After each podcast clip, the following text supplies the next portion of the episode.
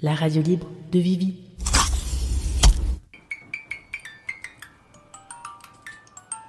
Ah ouais, t'es sûr? Ah, c'est une grosse décision quand même. Lourde de conséquences. Hein. Moi, je pense que pour ton corps, c'est vraiment pas une bonne idée. Comment ta Shakti intérieure va accepter cette intervention extérieure? C'est pas naturel.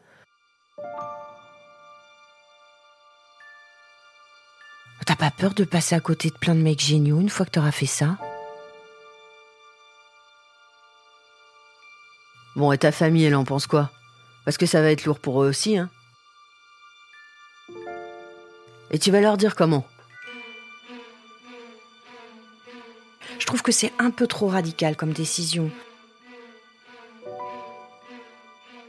Tu ferais mieux d'attendre de partager ta vie avec la bonne personne. Est-ce qu'il n'y a pas quelque chose à aller creuser du côté de votre mère?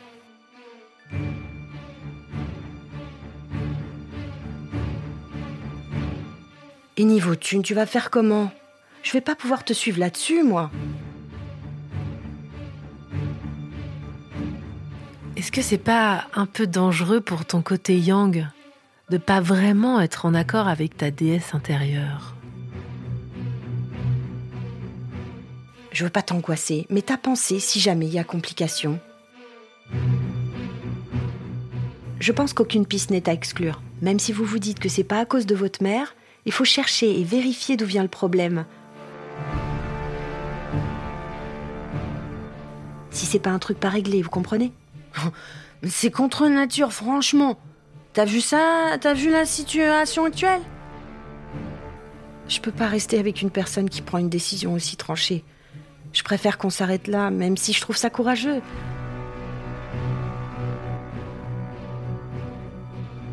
T'as déjà vu ça dans la nature? Chez les animaux, les arbres, le vivant? Ah ben, tu vois, franchement, je savais même pas que ça existait un truc pareil. Et c'est légal? Je serais toi, j'attendrai. Au lieu de faire une chose aussi clivante. Tu t'enlèves pas mal de possibilités pour le reste de ta vie, non?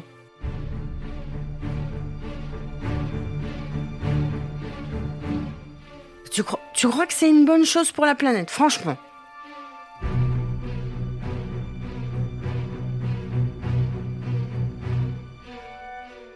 Enfin bon, si c'est vraiment ton choix.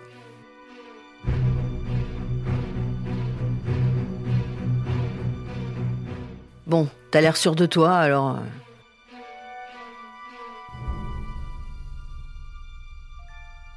Heureusement qu'il y a un délai de réflexion pour accéder à la procédure. Hein. Il devrait le rallonger, tiens.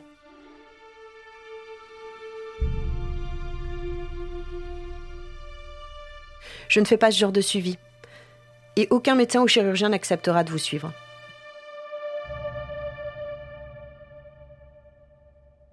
Qu'est-ce que t'es susceptible dès qu'on te parle de ça? Bla bla bla bla Un petit coup de douchette sur la minute. Ferme la porte à la dans le side. La radio libre de Vivi. Bienvenue pour cette émission numéro 2 de la radio libre de Vivi en direct depuis l'Ardèche et en live sur YouTube, comme quoi c'est compatible. Stérilisation volontaire, mon corps, mon choix. L'intro que vous venez d'entendre, on la connaît par cœur chez les personnes stérilisées ou sans enfants. C'est les grands classiques, le, le top 10 de la remarque. Franchement, j'aurais pu aller plus loin, mais j'avais pas envie de cramer mon ordinateur. Et parfois, quand je suis trop vénère, quand on me parle comme ça, j'aimerais que tous les couples qui cochent proprement les cases de l'hétéropatriarcat se mangent les mêmes réflexions. C'est pour ça que cette intro peut marcher dans les deux sens, si vous êtes attentif et attentive. Sauf que le but, c'est pas de faire chier les hétéros parce qu'ils font des gosses. Mon but, c'est qu'on me foute la paix parce que j'en ai décidé autrement. Je parle de chez les ligaturés des trompes. J'ai 36 ans, je suis nullipare. Nullipare, ça veut dire que je n'ai jamais enfanté dans mon corps. Et ça sera redit au fur et à mesure de l'émission.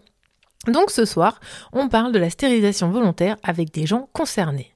Au programme, Nicolas Nullipar, 34 ans, fraîchement vasectomisé. Cécile, stérilisée, nullipare, créatrice et modératrice du groupe Facebook Stérilisation volontaire qui regroupe plus de 30 000 personnes. Pierre, 89 ans, stérilisé par vasectomie il y a plus de 40 ans. Et oui, il se posait déjà la question dans certains milieux à cette époque-là. Le traditionnel micro-trottoir, même une petite surprise. Et Virginie et Ben qui se livrent sur le choix de la vasectomie au sein de leur couple et comment ils traversent cette décision qui n'est pas si évidente. Je vais tout de suite remettre l'église au centre du village. Il n'y aura pas de lien entre l'écologie et le choix de la stérilisation, ça se joue ailleurs ce soir. J'aimerais aussi qu'on puisse différencier la parentalité et le fait de procréer. Moi, j'ai jamais eu peur de changer d'avis parce qu'il y a mille et une manières, selon moi, d'être parent sur cette terre. Et il y a une option qu'on oublie souvent, celle de contester ou de refuser le rôle social de parent. Alors, qu'est-ce qui se joue concrètement? Comment ça se passe? À toutes les personnes qui ont baissé les bras, qui se sont fait recadrer, qui ont arrêté de croire que c'est possible. Je vous connais, j'en ai rencontré encore plein pendant la construction de cette émission. À celles et ceux qui n'ont même pas l'info que c'est légal et remboursé par la sécurité sociale en France, à celles et ceux qui vivent tellement mieux depuis, aux personnes qui ne peuvent pas toujours crier leur joie, à celles et ceux qui le cachent encore à leur entourage, celles pour qui cette intervention a littéralement changé leur façon d'être, aux proches, aux curieux, aux curieuses, cette émission est pour nous. Sans oublier les personnes où le système socio-médical ne leur permet pas ou peu d'accéder à leurs besoins de parentalité, car elles ne rentrent pas dans la norme hétérosexuelle, tacitement ancrée dans notre société. Je descends pas avec euh, des fanfruches, du vin, euh, de... je suis pas mythomane moi. Ferme la porte à la dans le side. La radio libre de Vivi. ce soir, 21 novembre 2022, en live depuis YouTube dans la radio livre de Vivi. Mon corps, mon choix, stérilisation volontaire. J'accueille au micro tout de suite Nico. Nico, 34 ans, bienvenue. Coucou Vivi. Alors Nico, tu nous appelles, enfin, tu es avec nous depuis euh, la Belgique, Ouais, les Ardennes. les Ardennes belges, ouais. Les Ardennes belges. Merci d'être là ce soir, Nico. Bah, ça me fait bien plaisir. On est loin l'un de l'autre, mais euh, ça fait plaisir qu'on s'entende. On est proche par le cœur. Oh oui. Nico, je me permets de donner les détails pour qu'on situe bien d'où tu parles. Donc, euh, tu me dis si je me trompe, tu es un homme hétéro de 34 ans euh, et t'es fraîchement vasectomisé. Ouais, ça fait euh, presque un an là. Ok. Alors, je propose que on, on y aille par ordre chronologique pour ton histoire, euh, qui se termine par la joyeuse et légère vasectomie. Euh, on va commencer par le début. J'y vais les pieds dans le plat, Nico. Est-ce que depuis toujours, tu as su que tu ne souhaitais pas être le géniteur d'un enfant? Euh, non, pas du tout. Non, non, ça, ça, ça a pris pas beaucoup de temps, mais de la réflexion en tout cas et beaucoup de rencontres pour me rendre compte que j'avais pas vraiment envie d'être géniteur d'un enfant et que c'était plutôt lié à euh, tout ce qu'il y avait autour de moi et en dehors de moi qui faisait que euh, j'avais envie d'avoir des enfants. Et ça, euh, donc là, tu es en train de dire que c'est un peu la norme sociale qui t'incitait à vouloir des enfants. Ouais, ouais, tout ce qui m'entourait, mon éducation, euh, toutes les relations que j'avais avec euh, avec les personnes, que ce soit euh, dans ma famille, mes amitiés ou les relations de couple, qui faisaient que euh, ça me semblait euh, bah, normal euh, d'avoir des enfants et euh, en tout cas de procréer quoi. Et est-ce que tu te souviens à peu près, enfin, combien de temps, enfin, jusqu'à quel âge tu t'es jamais questionné là-dessus? Euh, ça fait pas longtemps, c'était euh, il y a, je crois, 4 ans, donc peut-être un peu avant, ouais, j'avais, je devais avoir 28, 29 ans, 29 ans, ouais, je crois, quand je me suis posé la question de, euh, j'étais en, en relation, de- ouais, j'étais en couple et, euh, et je me suis rendu compte que l'envie, mon envie d'avoir des enfants avec la personne avec qui j'étais, elle venait pas de moi, mais elle venait de la, enfin, en tout cas, j'avais l'impression qu'elle venait de la personne avec qui j'étais. Mais pourquoi à ce euh, moment-là, ouais, ça t'a, tu vois, ça t'a, là, ça t'a questionné, ça, tu t'es dit non, mais là, il y a un truc euh, qui me correspond pas. Hmm. Euh, ça, je sais pas trop. J'imagine qu'il y a beaucoup de raisons qui euh, qui viennent de de bien plus loin que ça, de toutes les relations que j'ai eu, eues avant, ou bien euh, aussi de comment euh, la relation avec ma famille ou avec mon père principalement, elle s'est développée à ce moment-là et elle se développe toujours maintenant. Elle se construit. Mais euh, en tout cas, je me suis rendu compte à ce moment-là que ça venait pas de moi, cette envie-là, ou que si elle était en moi, c'est parce qu'elle avait été construite et qu'il y avait une, une, partie qui était certainement innée, mais qui me ressemblait pas aujourd'hui, quoi, tu vois. Mm. Donc, euh, qui venait euh, de mon père euh, et de ma famille. Enfin, tu vois, je suis le premier euh, garçon de ma génération avec mon nom de famille, tu vois. Ah oui. Et donc, quand je suis né, je, j'étais, ah, je suis le premier Nicolas de Tournai. Mm. Et donc, bah, il y avait un peu cette euh, charge, j'avais l'impression qu'il me restait. Et euh, au fur et à mesure du temps, euh, j'ai pu, enfin, je peux, c'est encore ça, encore en, en boulot aujourd'hui, quoi. Mais lâcher tout ça, quoi, et dire, bah, en fait, c'est pas à moi, simplement. Et donc la personne que tu rencontres à l'époque euh, qui veut un enfant avec toi, euh, là ça te fait vraiment un choc, tu te dis non mais en fait moi j'en veux pas. Si, si, je me dis, ah, bah, génial, moi aussi, pourquoi pas, Ah. en fait. Ah d'accord. Tu vois, bah, c'est, euh, ça me donne envie, quoi. Et, et au fur et à mesure des jours et des semaines, bah, je me dis que non. Et en en parlant avec elle, bah, elle se rend compte qu'elle non plus. Ah Enfin, donc euh, ça déconstruit ça. Et puis après, bah, avec le temps, et c'est pas ça qui nous sépare, mais avec le temps, on n'est plus ensemble. Et je rencontre aussi d'autres personnes, sauf que j'ai une autre base, quoi. Et cette base, c'est celle de me dire, bah, en fait, c'est pas, euh, j'ai pas envie ni besoin de procréer. Peut-être qu'un jour, euh, j'aurai envie d'avoir des enfants, mais peut-être pas de cette manière-là, en tout cas. donc vous êtes deux à être partis de l'envie d'avoir des enfants pour réussir à vous questionner et, finir en se disant bah non en fait euh, non. Ouais. En tout cas, ensemble. Ouais. elle et moi à ce moment-là. Je sais pas aujourd'hui, euh, j'en ai pas reparlé avec elle aujourd'hui si elle a envie d'avoir des enfants euh, et de procréer aujourd'hui. Mais nous, dans la relation qu'on avait à ce moment-là, euh, on avait, on s'est rendu compte que, bah, pour nous deux, c'était pas ça qu'on voulait en fait. C'est chouette de voir que la communication elle a pu aboutir euh, à une issue que on- enfin moi je ne vois pas souvent. C'est pour ça je trouve ça Ouais. intéressant. Bah, c'est précieux, ouais. Oui. C'est, c'est, c'est, euh, et en en reparlant maintenant, je me rends compte à quel point c'était, euh, c'était chouette de pouvoir vivre ça euh, avec elle, vraiment. Oui sinon ça aurait été un tout autre chemin. Ah oui, c'est sûr. On n'est pas là pour, pour se demander comment ça aurait été différemment, mais on imagine que ça n'aurait pas été pareil. c'est sûr. Et, Ah, et ça- alors, ça m'amène à une question. euh, quand est-ce que pour toi, tu as compris que tu avais une responsabilité de procréer, tu vois? Ah ben ça, ça fait encore moins longtemps. J'aime ta sincérité. Bah ouais, mais je, je- les décisions que je prends euh, sont euh, souvent peut-être pas impulsives, mais en tout cas rapides, quoi. Quand je pense à quelque chose, après, je prends la décision quand même assez rapidement. Et donc, bah, là, ça fait pas si longtemps que ça que je me suis rendu compte de que j'étais responsable de du processus de de création, de procréation, quoi. Donc Et avant, ça fait euh, pas ça, deux, quoi. deux ans. Non. Ah non. Ah, ça fait Vraiment deux ans. pas. j'étais vraiment déresponsabilisé de ça. Enfin, je crois que j'ai été vraiment. Je me suis et j'ai été déresponsabilisé par euh, par mon éducation de bah. ah, comment dire? Je crois que je. Il y, a- il y a ce côté. euh, je suis responsable euh, quand je le veux. Et puis Mm. en fait, quand je le veux pas, mais que ça se passe, bah. euh, bah, il y a la pilule de lendemain, il y a l'avortement pour l'autre, tu vois, en Ouais. quelque sorte. C'est c'est c'est rude, mais c'est ce que je pensais, je crois. Merci. Et ça et ça fait pas longtemps au final que cette pensée-là, elle, euh, enfin ou en tout cas j'ai eu l'impression de me responsabiliser d'un coup. Euh, une fois de plus, grâce à une rencontre de couple, il y a euh, un an et demi, Mhm. et où ouais un peu plus que ça, deux ans, et où où cette personne quoi m'a m'a permis de me rendre compte de du pouvoir que j'avais là-dedans, quoi, de la, de la, de la place que j'avais dans la dans le fait de se, dans la procréation, quoi.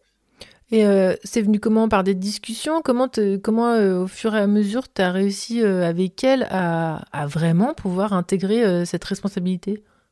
Ouais, bah, ouais, bah, des discussions, des lectures que elle m'a proposées, que j'ai découvertes. Ouais, c'est en, en parlant. Et puis, ben, dans nos relations intimes aussi, de pouvoir parler après, tu vois, avant et après, de se rendre compte de, mais attends, est-ce qu'on est, on est bien d'accord qu'on n'a pas envie de procréer? Oui. Donc, comment est-ce qu'on fait pour ne pas procréer? Et donc, euh, qu'est-ce qu'on utilise comme moyen? Et où, euh, et où c'est à ce moment-là que j'ai vraiment découvert, enfin, là maintenant c'est ouf parce que ça fait même, même pas deux ans, euh, mais là, je suis, je suis stérile et il y a deux ans, je savais pas que ça existait, tu vois. Ouais. Et, et là, c'est, t'en as parlé, euh, t'as dit le mot légèreté.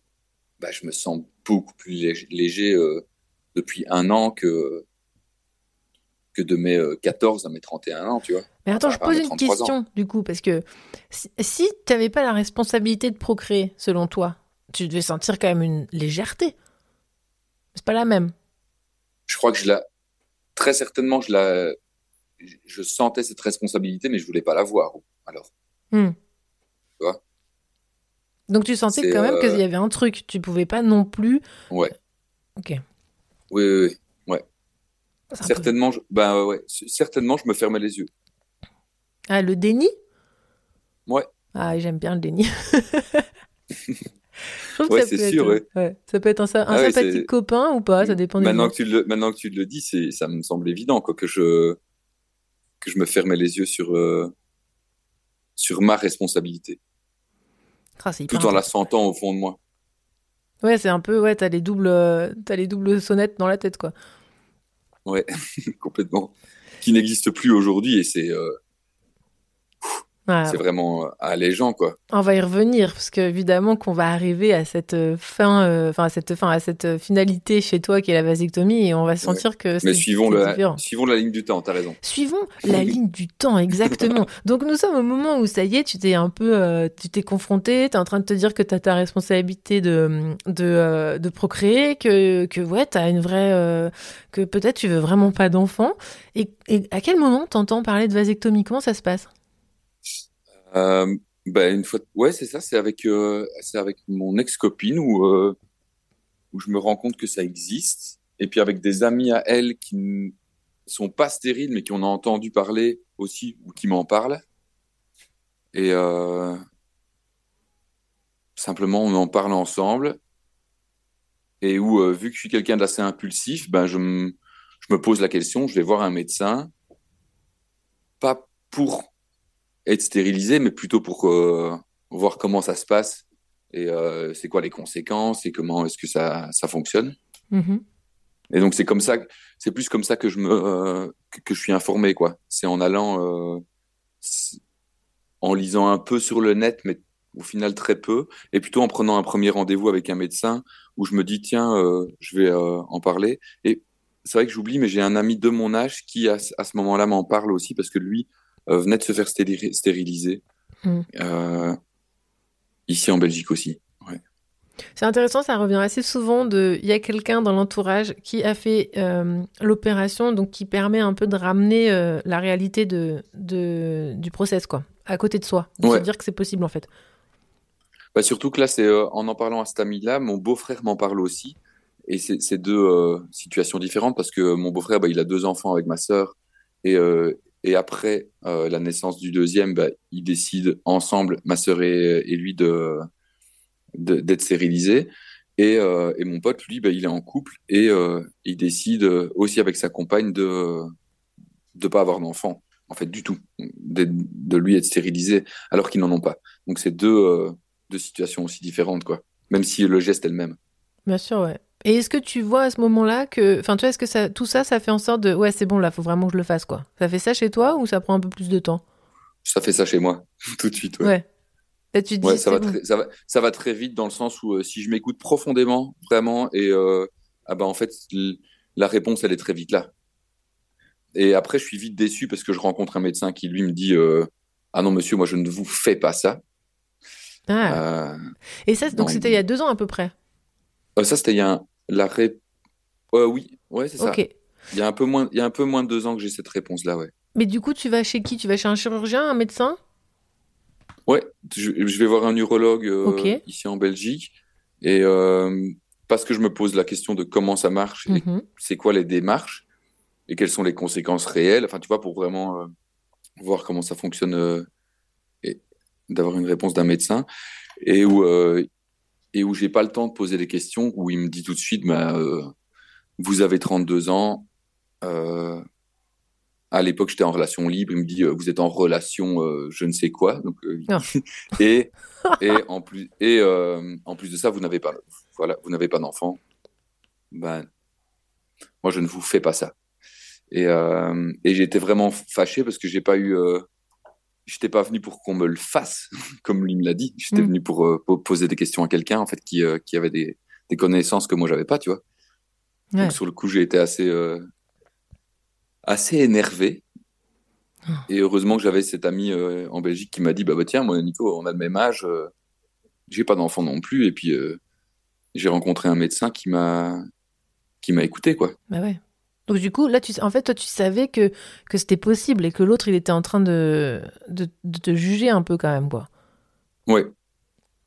Oui, complètement. Et puis, euh, ben, pour moi, à partir du moment où euh, s'il m'avait aiguillé vers quelqu'un d'autre, j'aurais été d'accord avec lui. Mm. J'aurais pu entendre, tu vois, que Mm. il voulait pas parler avec moi, qu'il avait pas envie de, de faire cette opération, mais euh, il m'a pas aiguillé vers quelqu'un d'autre et c'est ça qui m'a rendu, euh, qui, qui m'a fâché en fait, parce que que que lui en tant que praticien ne veuille pas, je crois que je peux l'entendre parce qu'il y en a d'autres qui euh, qui veulent bien le faire, mais il n'était pas assez, le fait qu'il soit pas assez ouvert, tu vois, pour me dire euh, ah bah tiens on va, moi je moi je ne suis pas d'accord, mais vous savez qu'il y a d'autres personnes et d'autres médecins qui euh, qui sont d'accord avec ce que vous voulez faire. Bien sûr. Parce que je peux, res- je peux respecter son choix si lui respecte le mien, euh, même s'il veut pas euh, pratiquer l'opération, tu vois. Bah d'ailleurs, euh, je tiens à préciser qu'en France, à partir de 18 ans, c'est complètement légal de se faire stériliser et que le médecin, s'il veut pas, il est obligé de reconduire la personne vers un praticien qui le fait. Voilà. Ah voilà, bah, voilà. Bah, ça doit être. Inscrit dans la loi, euh, article, je peux vous le sortir, je vous le mettrai en description. Donc, c'est vraiment quelque chose normalement qui ne doit pas arriver en consultation. Ah voilà. Donc, Bah tu- voilà, je me suis ouais. retrouvé face à ça en, en- en Belgique et heureusement que j'ai cet ami euh, qui me dit que c'est possible et donc je prends un autre rendez-vous quoi. Bah ouais. Et donc là, après, euh, tu passes en procédure où, où ça roule. La personne, elle te dit OK, c'est bon. euh, Je suis vraiment face à quelqu'un qui est hyper à l'écoute, qui euh, on passe une demi-heure à discuter ensemble et où il me dit bah euh, la procédure chez nous c'est euh, on vous rappelle dans X mois, je crois que c'était quatre ou cinq mois, euh, notre secrétariat va vous rappeler pour confirmer que euh, votre décision elle est toujours la bonne, enfin est, est toujours celle-là, pas la Mhm. bonne mais en tout cas est toujours celle-là. Et euh, et vous euh, pouvez toujours revenir sur votre décision, c'est-à-dire que euh, vous prenez rendez-vous, vous arrivez le matin pour l'opération deux mois plus tard, donc là c'était en novembre, et en fait à chaque moment vous pouvez changer d'avis ou pas. Et, et j'ai trouvé ça chouette qu'ils me disent que en fait si tu as un doute, pas que, que le doute est bon en fait, Ouais. et euh, c'est pas de la suspicion, c'est du doute quoi. Si tu as envie de changer d'avis, tu changes d'avis, puis voilà. Ouais, il faut pas la Et, pression. euh, quoi. Non, il n'y a pas de pression dans un sens ni dans l'autre. Et euh, donc ça c'était euh, donc ça c'était chouette. Et donc bah, quelques mois plus tard ils m'ont rappelé. Puis en- au mois de novembre de l'année passée, donc il y a il y a un an là tout rond. ouais presque tout rond là. J'ai euh, je suis passé sur le billard euh, quelques quelques minutes. Hein. Oui, d'ailleurs, je vais te pour demander, dans les Pour les détails, mecs, pour les gens qui nous euh, écoutent, c'est une anesthésie locale? Ouais, Ok. anesthésie locale, ouais. Et ça dure combien de temps, Euh, l'opération? Même pas trois quarts d'heure. Ok. Ouais, une, grosse demi. Enfin, le, en gros, t'es, t'es une heure, euh, le temps d'arriver et puis de repartir, c'est une heure. Mais sinon, euh, t'es assis sur la, t'es couché sur la table pendant euh, une demi-heure, trois quarts d'heure maximum. Et euh, bah, euh, on t'endort localement euh, un côté des bourses puis l'autre. Euh, ça, tu sens rien du tout, euh, la petite piqûre. Et puis après, euh, l'opération, tu sens rien. Moi, j'ai eu des petites sensations dans le bas du ventre et c'est normal, c'est nerveux Mhm. tu as des petites sensations parce qu'ils ouvrent et que mais au niveau local rien du tout et, Et- puis et puis tu sors de là et tu prends bien soin de toi tu fais pas de sport tu travailles pas trop physiquement pendant une semaine et et puis voilà Et euh, t'as des points de suture, ça, c'est visible après, c'est comment? Euh, c'est visible les points de suture ils tombent euh, et puis après au final tu as une petite sensation tu peux masser le mieux c'est de masser comme toute cicatrice en fait et puis euh, là au final je sens je sais pas si je pourrais retrouver ouais je pourrais certainement retrouver l'endroit sur mes bourses là où ça là où ça a été ouvert mais c'est pas c'est vraiment minime Ouais, c'est tout petit. ouais, Et- ouais. Je vais poser la question parce que je les entends, euh, les gens se la poser. Est-ce que euh, tu éjacules et tu bandes toujours? Parce que ça, c'est vraiment des idées reçues. hein. Ouais, bah, c'est une bonne question, Vivi, parce qu'il y a pas mal d'amis à qui euh, j'en parle qui me disent mais attends, ça change quelque chose. puis en fait, bah non, ça change rien du tout. Tu bandes toujours, tu éjacules toujours de la même manière. Le pourcentage de spermatozoïdes dans dans le sperme, c'est tellement ridicule quoi euh, que il y a aucune différence. Il y a vraiment aucune différence. Donc Voilà. euh, faut juste on te on, ouais c'est ça le médecin m'avait dit mais là ça fait un an euh, bah il vaut mieux euh, ne pas ouais il faut pas avoir d'érection pendant quelques jours quoi sinon ça peut être douloureux évidemment Oui. vu que tu viens d'être opéré en, dans cette zone zone là quoi mais en dehors de ça non c'est vraiment euh, comme normal quoi Et hop, après c'est fini. Ouais. Et à quel moment c'est pas la c'est Ouais. pas la même chose que c'est pas la même chose que que pour les femmes quoi ça c'est clair que l'opération elle est euh, en un clin d'œil et puis après euh, ouais, après je sais, je sais pas à quel point il y a eu enfin quelles sont les conséquences pour Bah, euh, moi, je peux parler en tant que ligaturée des trompes. euh, on arrive le matin, on sort la- l'après-midi et on reste, euh, on reste au moins, je crois, une bonne heure ou deux endormi, généralement. c'est une opération c'est une ah oui t'es Anesthésie t'es générale. Ah endormi oui. complètement Ah oui, complètement. Oui, il y a pas de. Tu, tu fais pas ça, genre. Parce que les caméras, elles passent et tout. On t'ouvre des mini-trous pour faire passer des caméras et tout. ouais c'est juste Ouais. oui Voilà. Donc, à quel moment. Parce que, donc, t'as fait tout ça, mais c'était le but, c'était pour être stérile, ne l'oublions pas, le cap, Nico. Donc, à quel Oui. moment t'as su que t'étais stérile et comment t'as su que t'étais stérile? Parce que c'est quand même euh, un sacré truc, ça. C'est un sacré truc. Euh, je vais essayer d'être rapide dans, ta- dans, dans cette réponse, mais euh, je le sais depuis pas longtemps du tout. Je le sais depuis même pas un mois. Donc ça m'a pris 11 mois pour le savoir. Ah bon? Parce que la relation avec le, le médecin a été assez compliquée. euh. c'est les grands hôpitaux, donc euh, tu passes d'un médecin à l'autre et d'un médecin à l'autre. Donc le premier médecin que j'ai vu, c'était pas le deuxième qui m'a opéré, et la troisième personne qui m'a revu n'était pas la même non plus, et la quatrième non plus. Mm. Et donc il y a un moment, il y a une, pour moi une perte de confiance parce que euh, je suis dans une entreprise en fait qui euh, et tu, reçois des t'as des employés euh, différents qui te reçoivent. C'était assez particulier. Et donc euh, la- le premier test que j'ai fait euh, deux trois mois après, parce qu'on m'avait dit que c'était au moins un mois et demi après. Mhm. Euh, je l'ai fait deux trois mois après et on m'a dit qu'il restait un spermatozoïde et que bah donc on pouvait pas dire que j'étais stérile. Il restait vraiment un spermatozoïde? Ouais, Oh. on m'a dit un spermatozoïde inactif et donc ça veut dire que en gros j'étais déjà stérile, Ouais, mais euh, la médecine ne pouvait pas dire que je l'étais. d'accord. Et, euh, et là ici, je suis en relation avec euh, une femme qui est, enfin qui était, qui prenait des contraceptifs, et donc on n'a pas, euh, j'ai pas revérifié.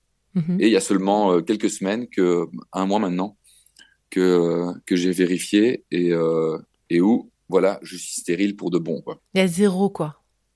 zéro zéro. Et ça, c'est la légèreté absolue pour moi. Et on en parlait il y a quelques heures euh, avec ma compagne, pour elle aussi, quoi. De se dire, putain, génial, euh, là maintenant, je peux arrêter vraiment de prendre un contraceptif et euh, quelle que soit la raison, tu vois, Mm. euh, que ce soit pour une raison contraceptive ou pour une habitude aussi,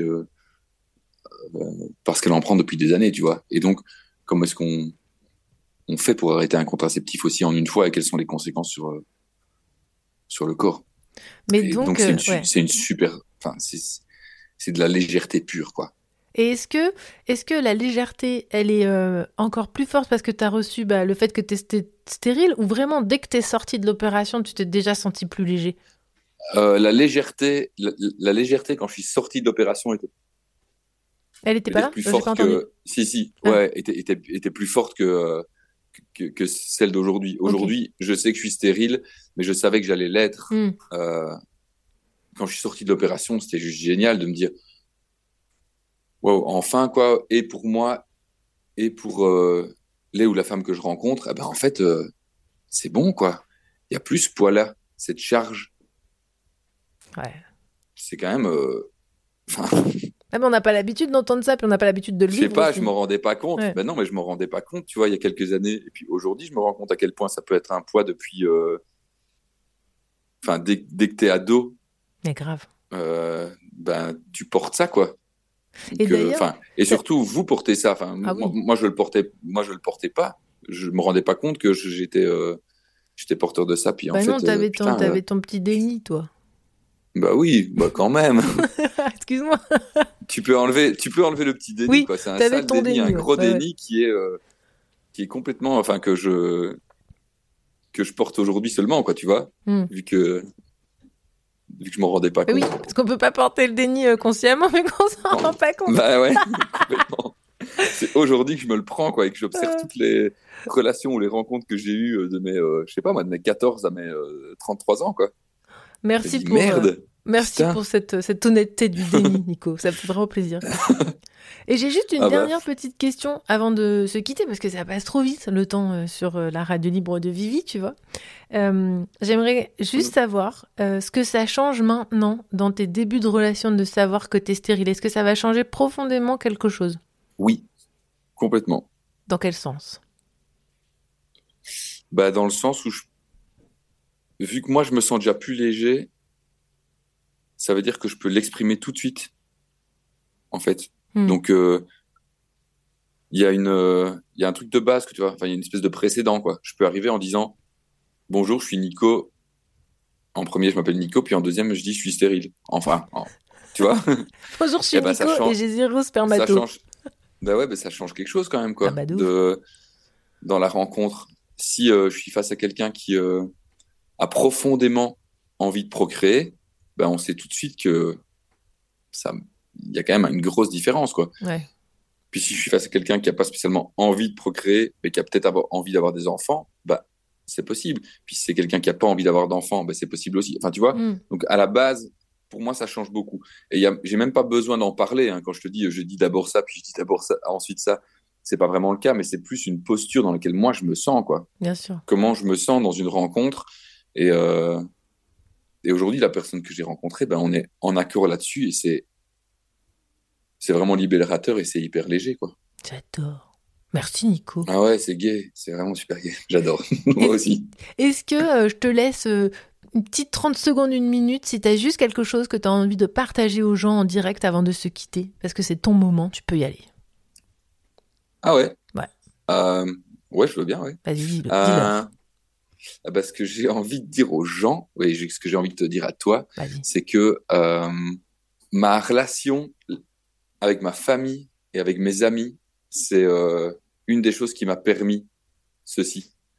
Et que aujourd'hui, de faire ce choix de, enfin, d'avoir fait ce choix d'être stérile, ah ben, ça fait grandir ma relation avec mes amis, ma relation de couple et la relation principalement, en fait, moi en tant que mec avec mon père, où il y a une, une transformation de notre relation qui est pas simple, mais qui est vraiment super belle. Et euh, je pensais pas que ça allait être riche pour moi ça, mais ça l'est quoi, tu vois. C'est Hmm. devenu une raison avant, je, enfin après l'avoir fait. Superbe. Donc euh, ouais, C'est ça vaut choses- le coup d'y ouais. penser. Ça vaut vraiment le coup d'y penser. Mais merci de partager parce que c'est des choses qu'on peut pas imaginer parce qu'en fait, on, on- nous, on peut se dire il y a l'opération puis on n'imagine pas ce qui peut découler d'après cette opération et en Bah, fait, il peut se passer des choses comme ça. Je pouvais pas le savoir non plus, Bah non. donc c'est vraiment euh, c'est précieux. Super. Bon, Nico, moi je pourrais parler des heures avec toi, mais il y a un moment il faut. Ah, moi aussi. Merci beaucoup pour ta présence. Je te fais des gros bisous. Ouais, moi aussi, je t'embrasse très fort.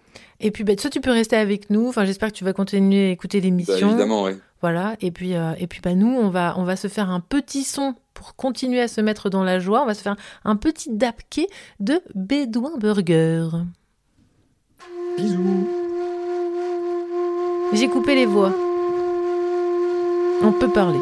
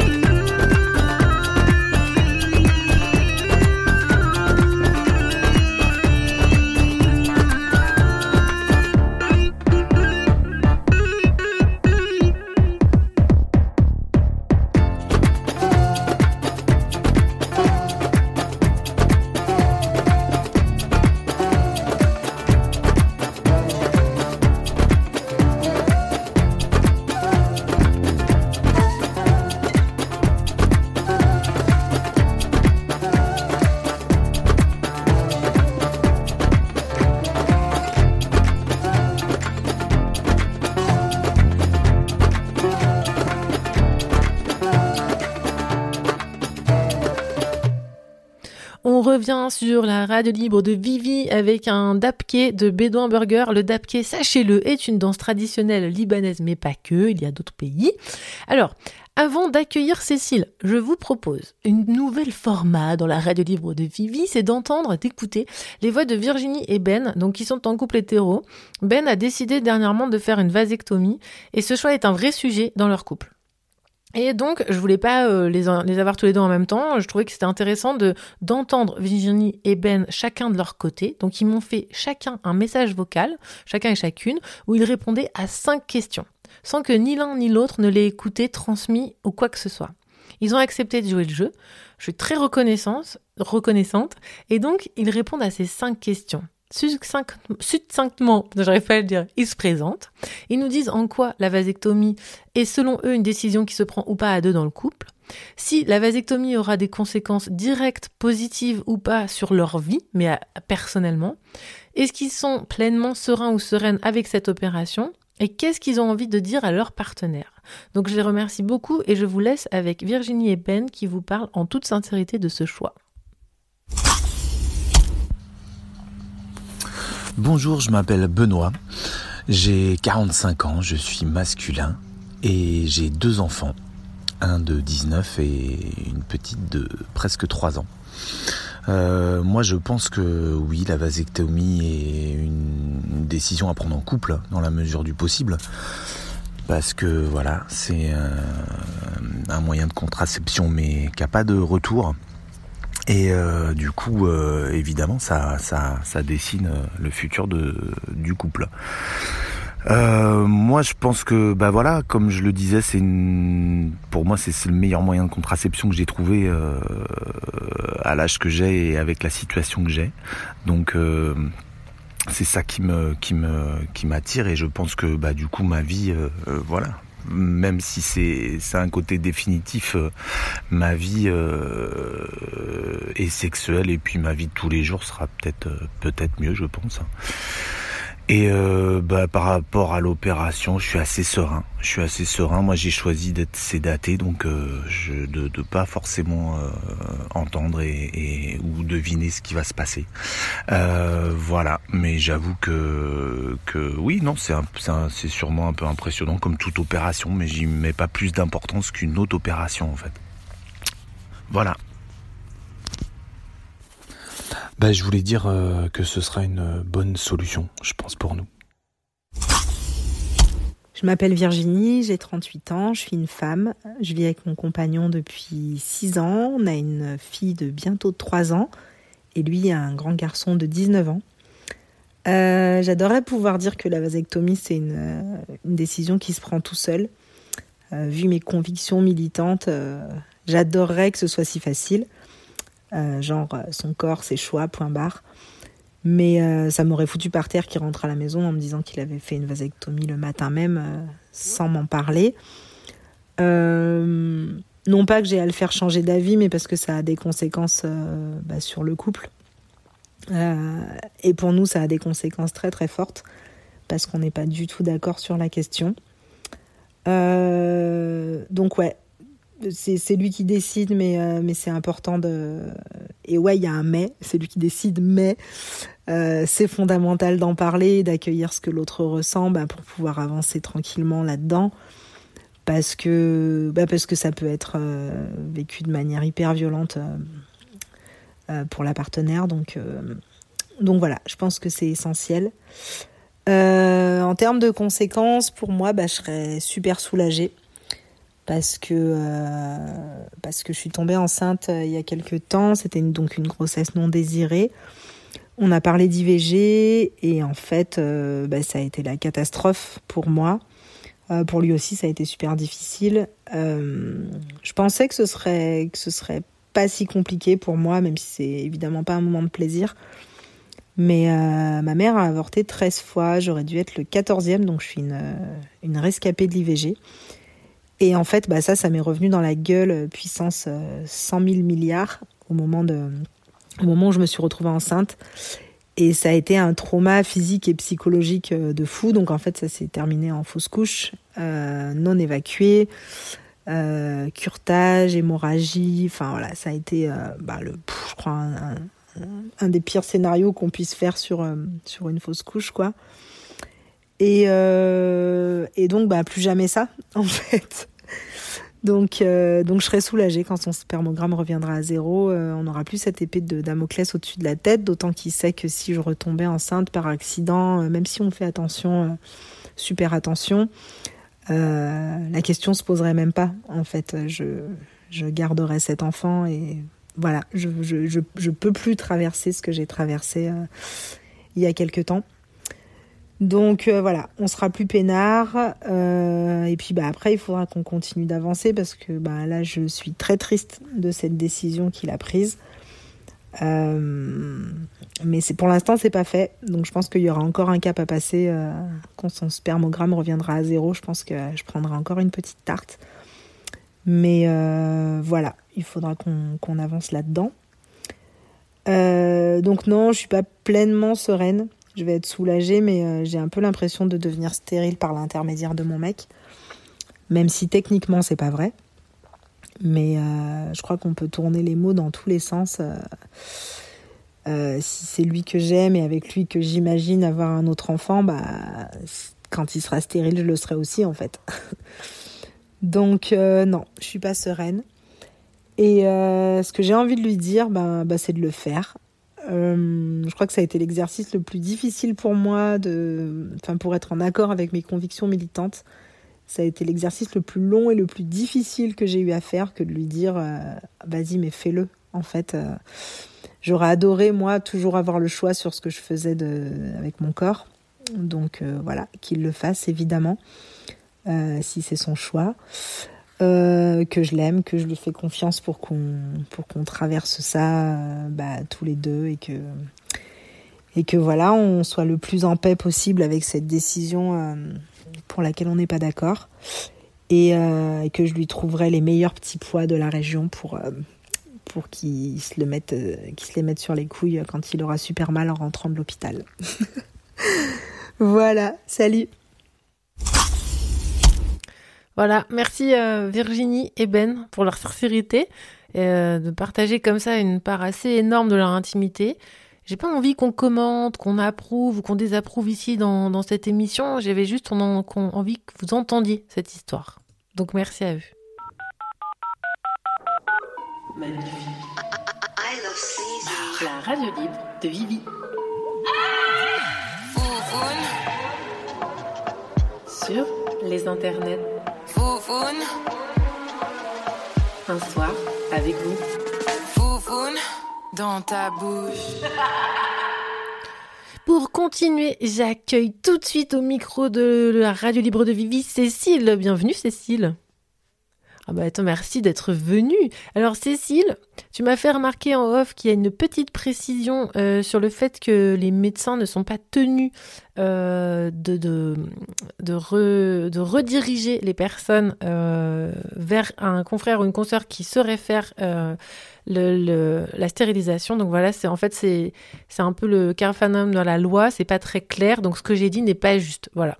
Exactement. On pourra peut-être y revenir plus tard, mais en tout cas, voilà, il fallait absolument qu'on clarifie cette chose-là. Alors par contre, on tente pas.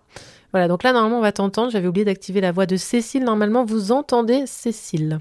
Alors, bonsoir avec l'audio cette fois. Oui, ça y est, tu es là. Donc, euh, on reviendra sur cette précision euh, de, du médecin donc, qui n'est pas tenu de, euh, de rediriger la personne. Mais avant toute chose, Cécile, je ne sais pas si tu connais la tradition dans cette émission. En tout cas, si tu ne la connais pas, c'est tout de suite.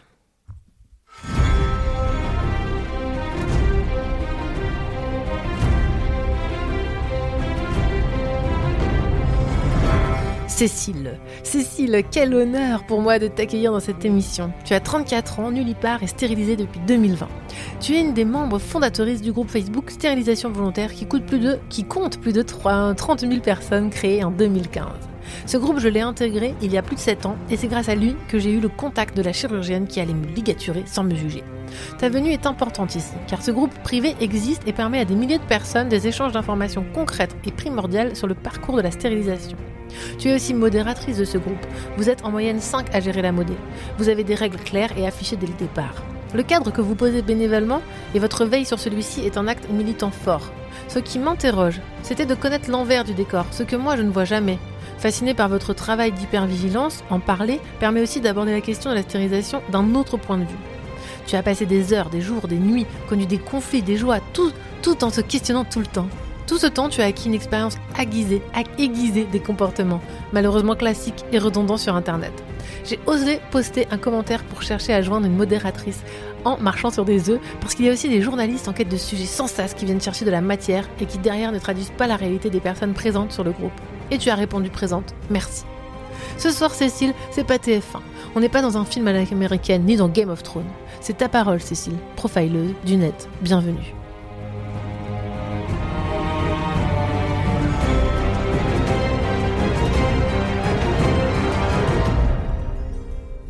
Alors Cécile, est-ce que tu voudrais rajouter quelque chose à ton portrait?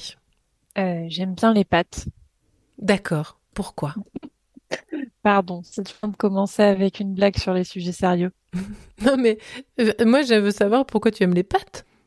Ah, euh, parce qu'on peut les décliner en plein de recettes. Il n'y a pas de limite à la créativité. c'est abordable pour tout le monde. généralement, c'est assez fédérateur et chacun peut y aller avec son propre assaisonnement, son propre goût. Enfin, parce que c'est formidable. Très bien. J'aurais dû te demander ton plat préféré. Donc Cécile, euh, avant qu'on parle du groupe euh, Facebook et de tout ce que euh, de tout ce qu'il y a autour de ça, bah, j'aimerais bien quand même qu'on revienne sur ton parcours à toi personnel. Parce que ça veut aussi dire des choses, si t'es OK. parce que toi, tu as aussi eu une stérilisation. et comme ça, on, on, peut comprendre un peu plus qui tu es. donc toi, si je me souviens bien, tu as été stérilisée il n'y a pas si longtemps. Eh bien, euh, il y a du coup pas loin de deux ans et demi, euh, puisque c'était juillet 2020. Euh, donc oui, deux ans et demi. oui, effectivement, après lance, enfin mon parcours personnel, je veux dire, est enfin n'est pas complètement dissocié du, du groupe euh, ou dans tout cas de, de mes actions euh, sur le groupe. Euh, ça a été beaucoup la, ma situation personnelle euh, qui a fait que euh, j'ai attendu en quelque sorte 2020 pour me faire opérer. mais après, j'ai jamais eu de désir d'enfant, donc c'était pas par rapport à une question de d'hésitation, d'incertitude. C'était plus à une question de logistique. Donc toi, tu n'as jamais voulu d'enfant? Euh, C'est ça. Ok, c'est pas comme Nico qu'on a entendu avant. Toi, depuis toujours, es, euh, voilà, tu sais que tu veux pas d'enfant. Je dirais pas depuis toujours. En fait, euh, j'ai comme tout le monde été éduquée dans l'idée que la vie c'était avoir un travail, un mari et des enfants. Mm-hmm. Euh, juste que personnellement, j'ai toujours eu du mal à me projeter dans une vie euh, avec des enfants. Euh, je voyais pas, je ne vois toujours pas euh, euh comment euh, j'agencerais ça. j'ai pas l'impression d'avoir quoi que ce soit à offrir en termes de transmission. ne pas avoir cette envie d'élever un ou des petits êtres. Mmh. donc en fait, j'avais aucun attrait et je voyais vraiment ça comme une contrainte énorme, un truc qui allait euh, me freiner, me gêner, m'empêcher d'exister. Et euh, j'ai fini par découvrir que en fait, je n'étais pas seule et qu'il y avait d'autres gens qui ne qui n'avaient pas ce désir non plus. Oui, voilà. Euh, j'allais te poser cette question. Est-ce que tu étais dans un environnement où tu savais que c'était un, un choix, une option, ou non, pas du tout en fait Le fait de ne pas avoir d'enfant, tu vois? Des gens autour de toi, est-ce que c'était vraiment... Euh, est-ce que tu avais des gens qui avaient déjà euh, peut-être eu une stérilisation, qui t'avaient déjà donné des titres Alors, faut remettre dans le contexte, c'est que l'époque où j'ai commencé à dire que je voulais pas d'enfants, du coup, euh, c'est le début des années 2000. Mmh euh, donc à l'époque, Internet n'est pas ce que c'est aujourd'hui. les réseaux sociaux n'existent quasiment pas. Donc, euh, on n'a pas le même accès à, l'information. Euh, la loi sur la stérilisation est un est un bébé loi. Elle a à l'époque euh, 3-4 euh, ans. Euh, aujourd'hui, ça fait 21 bah, ans qu'elle a été qu'elle a été passée. Euh, dire qu'on a quand même formé des générations de médecins qui sont censés connaître cette loi, censés connaître les modalités d'accès, les règles. Disons que début des années 2000, c'était quand même, euh, ça, ça restait assez euh, assez confidentiel et euh, que non, j'avais pas les ressources pour euh, pour avoir cette connaissance-là. Et donc, comment t'as entendu parler, euh, toi, de la stérilisation Eh bien, je ne sais plus. Tu sais plus? Je ne sais plus. Euh, le premier souvenir très vif euh, que j'ai là-dessus, euh, c'est euh, de dire, euh, je sais pas, je devais avoir euh, 17 ou 18 ans, mais si demain je pouvais me faire couper les trompes et les enlever pour être tranquille, ça m'irait. Donc je savais déjà que c'était possible de le faire. Juste, voilà, je n'avais pas les ressources pour le faire à ce moment-là. Après, Et- c'est peut-être pas plus mal d'avoir pris le temps de mûrir la décision aussi. Hmm, Bien sûr.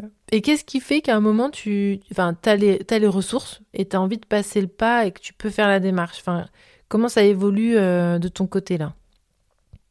Alors, euh, les ressources, c'était très simple. C'était, euh, j'étais à côté d'un chirurgien euh, dont je savais qu'il opérait sans sans faire de débat, de longues discussions, vraiment à côté, genre à 15 minutes en voiture. Mais comment t'as su ça, toi?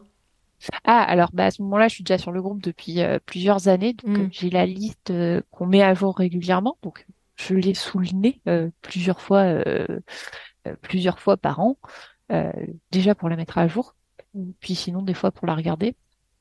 Et puis à force aussi, on voit les noms, euh, parce que la plupart des personnes qui postent mettent les noms, les lieux, donc on finit par savoir que tel docteur est à tel endroit, surtout quand c'est ceux qui opèrent assez facilement si les gens vont tendance à, avoir, à aller vers eux, euh, quitte à faire de la route et du déplacement pour pas euh, subir un énième refus. Euh, là, je savais que j'avais deux chirurgiens à proximité, euh, j'ai pris le plus proche. Euh, voilà, j'avais la possibilité de m'absenter de mon travail euh, assez facilement. Voilà, je n'étais pas dans une situation délicate par rapport à un arrêt maladie, par rapport à toutes ces choses-là, donc je dis, c'est le bon moment. Et c'est parti. Et c'est parti. Est-ce que tu serais, tu serais OK de nous dire quel acte chirurgical t'as reçu exactement? Alors oui, j'ai fait une salpingectomie bilatérale totale. Ce que veut dire? Parce que alors là, Ce qui veut dire que euh, on m'a enlevé euh, complètement les trompes.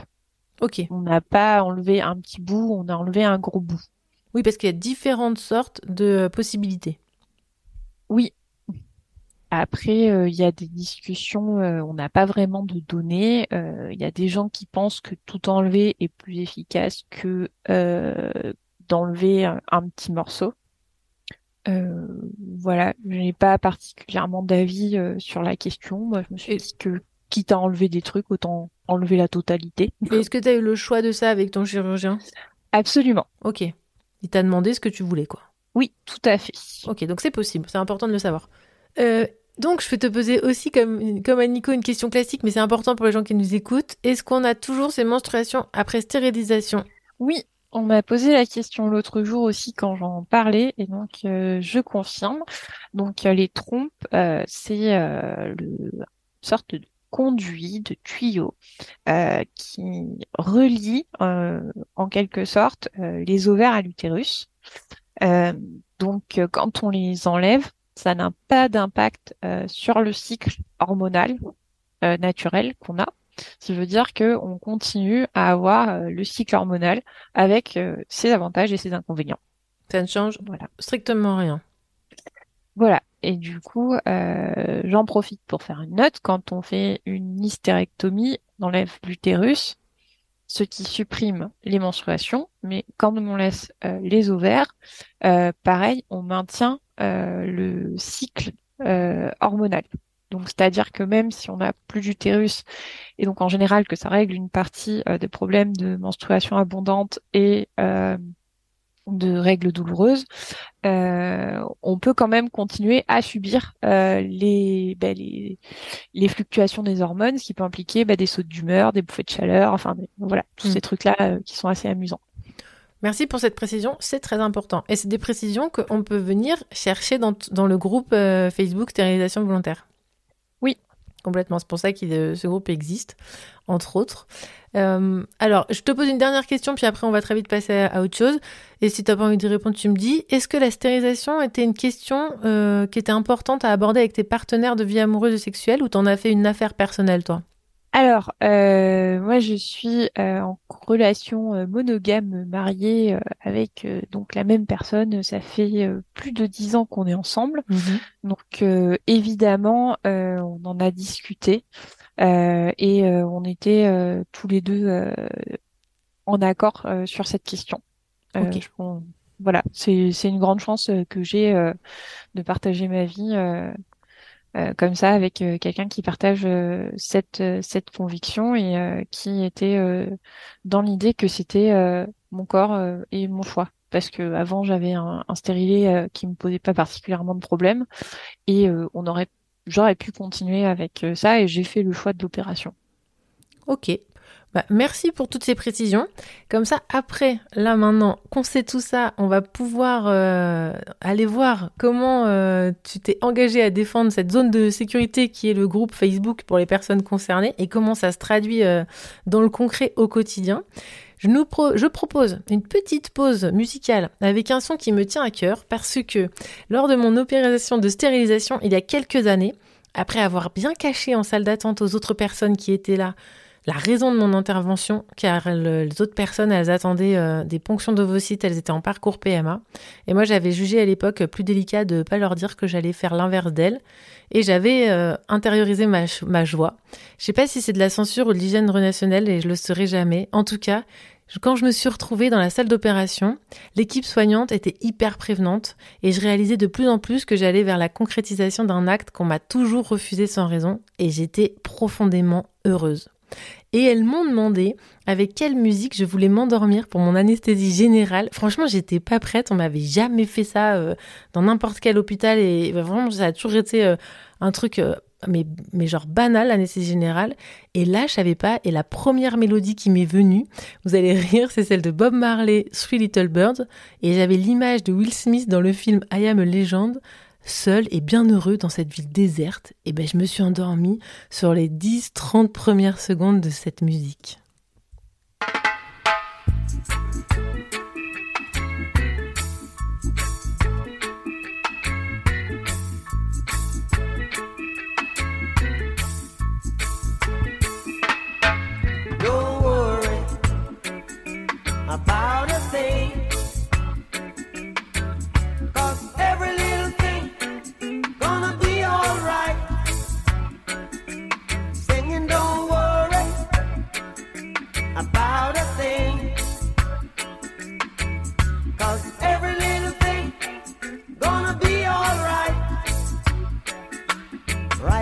This morning.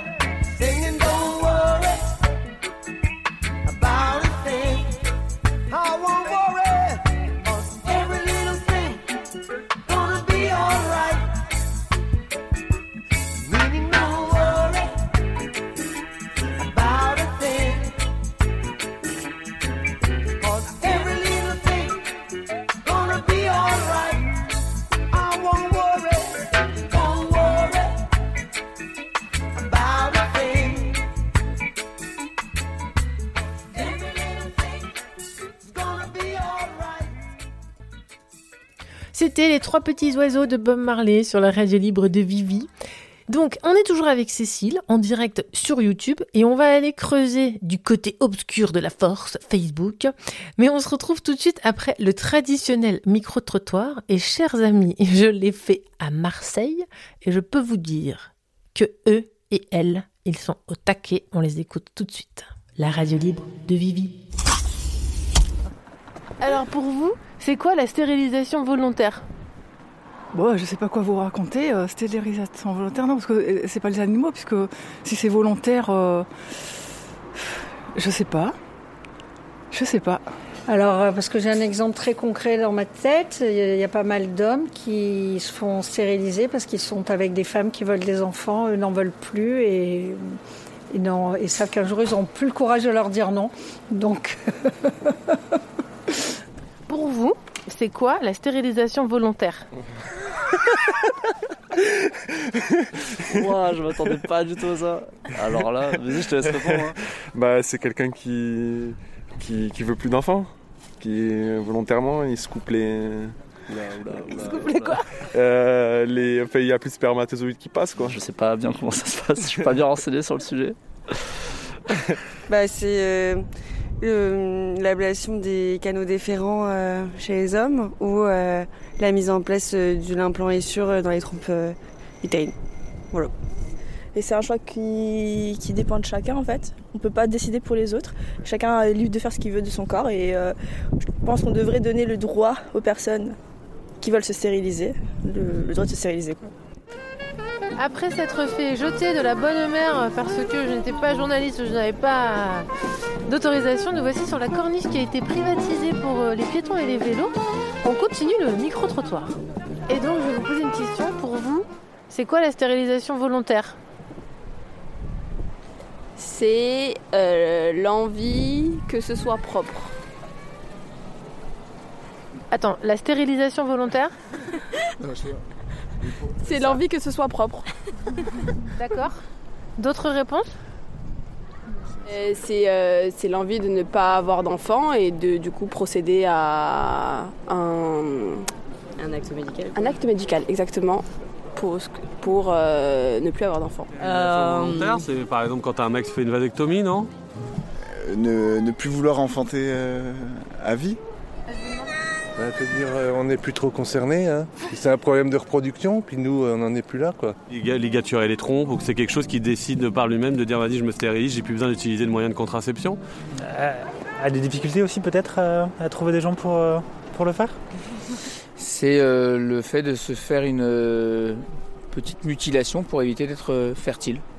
Et Une mutilation comment? Soit chirurgicale, soit médicamenteuse, mais je pense plus à chirurgicale. Oh putain. Euh, c'est une femme ou un homme qui décide euh, de son plein gré de, de, de, de, de plus être, euh, de plus être fertile en fait. Alors pour vous, c'est quoi la stérilisation volontaire Donc là, ils se marrent tous les quatre, je sais pas pourquoi. Stérilisation volontaire homme-femme Bah, je- moi, je vous dis la stérilisation volontaire, vous me dites quoi Stérilisation volontaire qui existe déjà, hein, euh, hélas pas assez chez les hommes, donc euh, oui je suis pour. Et vous pouvez développer, hélas, pas assez chez les hommes? Oui parce que c'est toujours à la femme de se stériliser alors que l'homme à part la capote il n'a pas du tout de moyens ou alors on n'a pas cherché à lui faire autre chose que la, que la vasectomie. Donc euh, hélas, hélas pas assez de recherche pour euh, la stérilisation des hommes.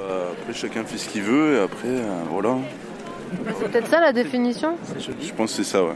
C'est chacun fait ce qu'il veut et puis il n'y a pas besoin de le crier de partout. Puis voilà. Merci beaucoup. Merci à C'est original comme question, c'est Au revoir. Cécile, t'es toujours là? Oui. Des petites, une petite réaction, est-ce que tu viens d'entendre à Marseille ou pas?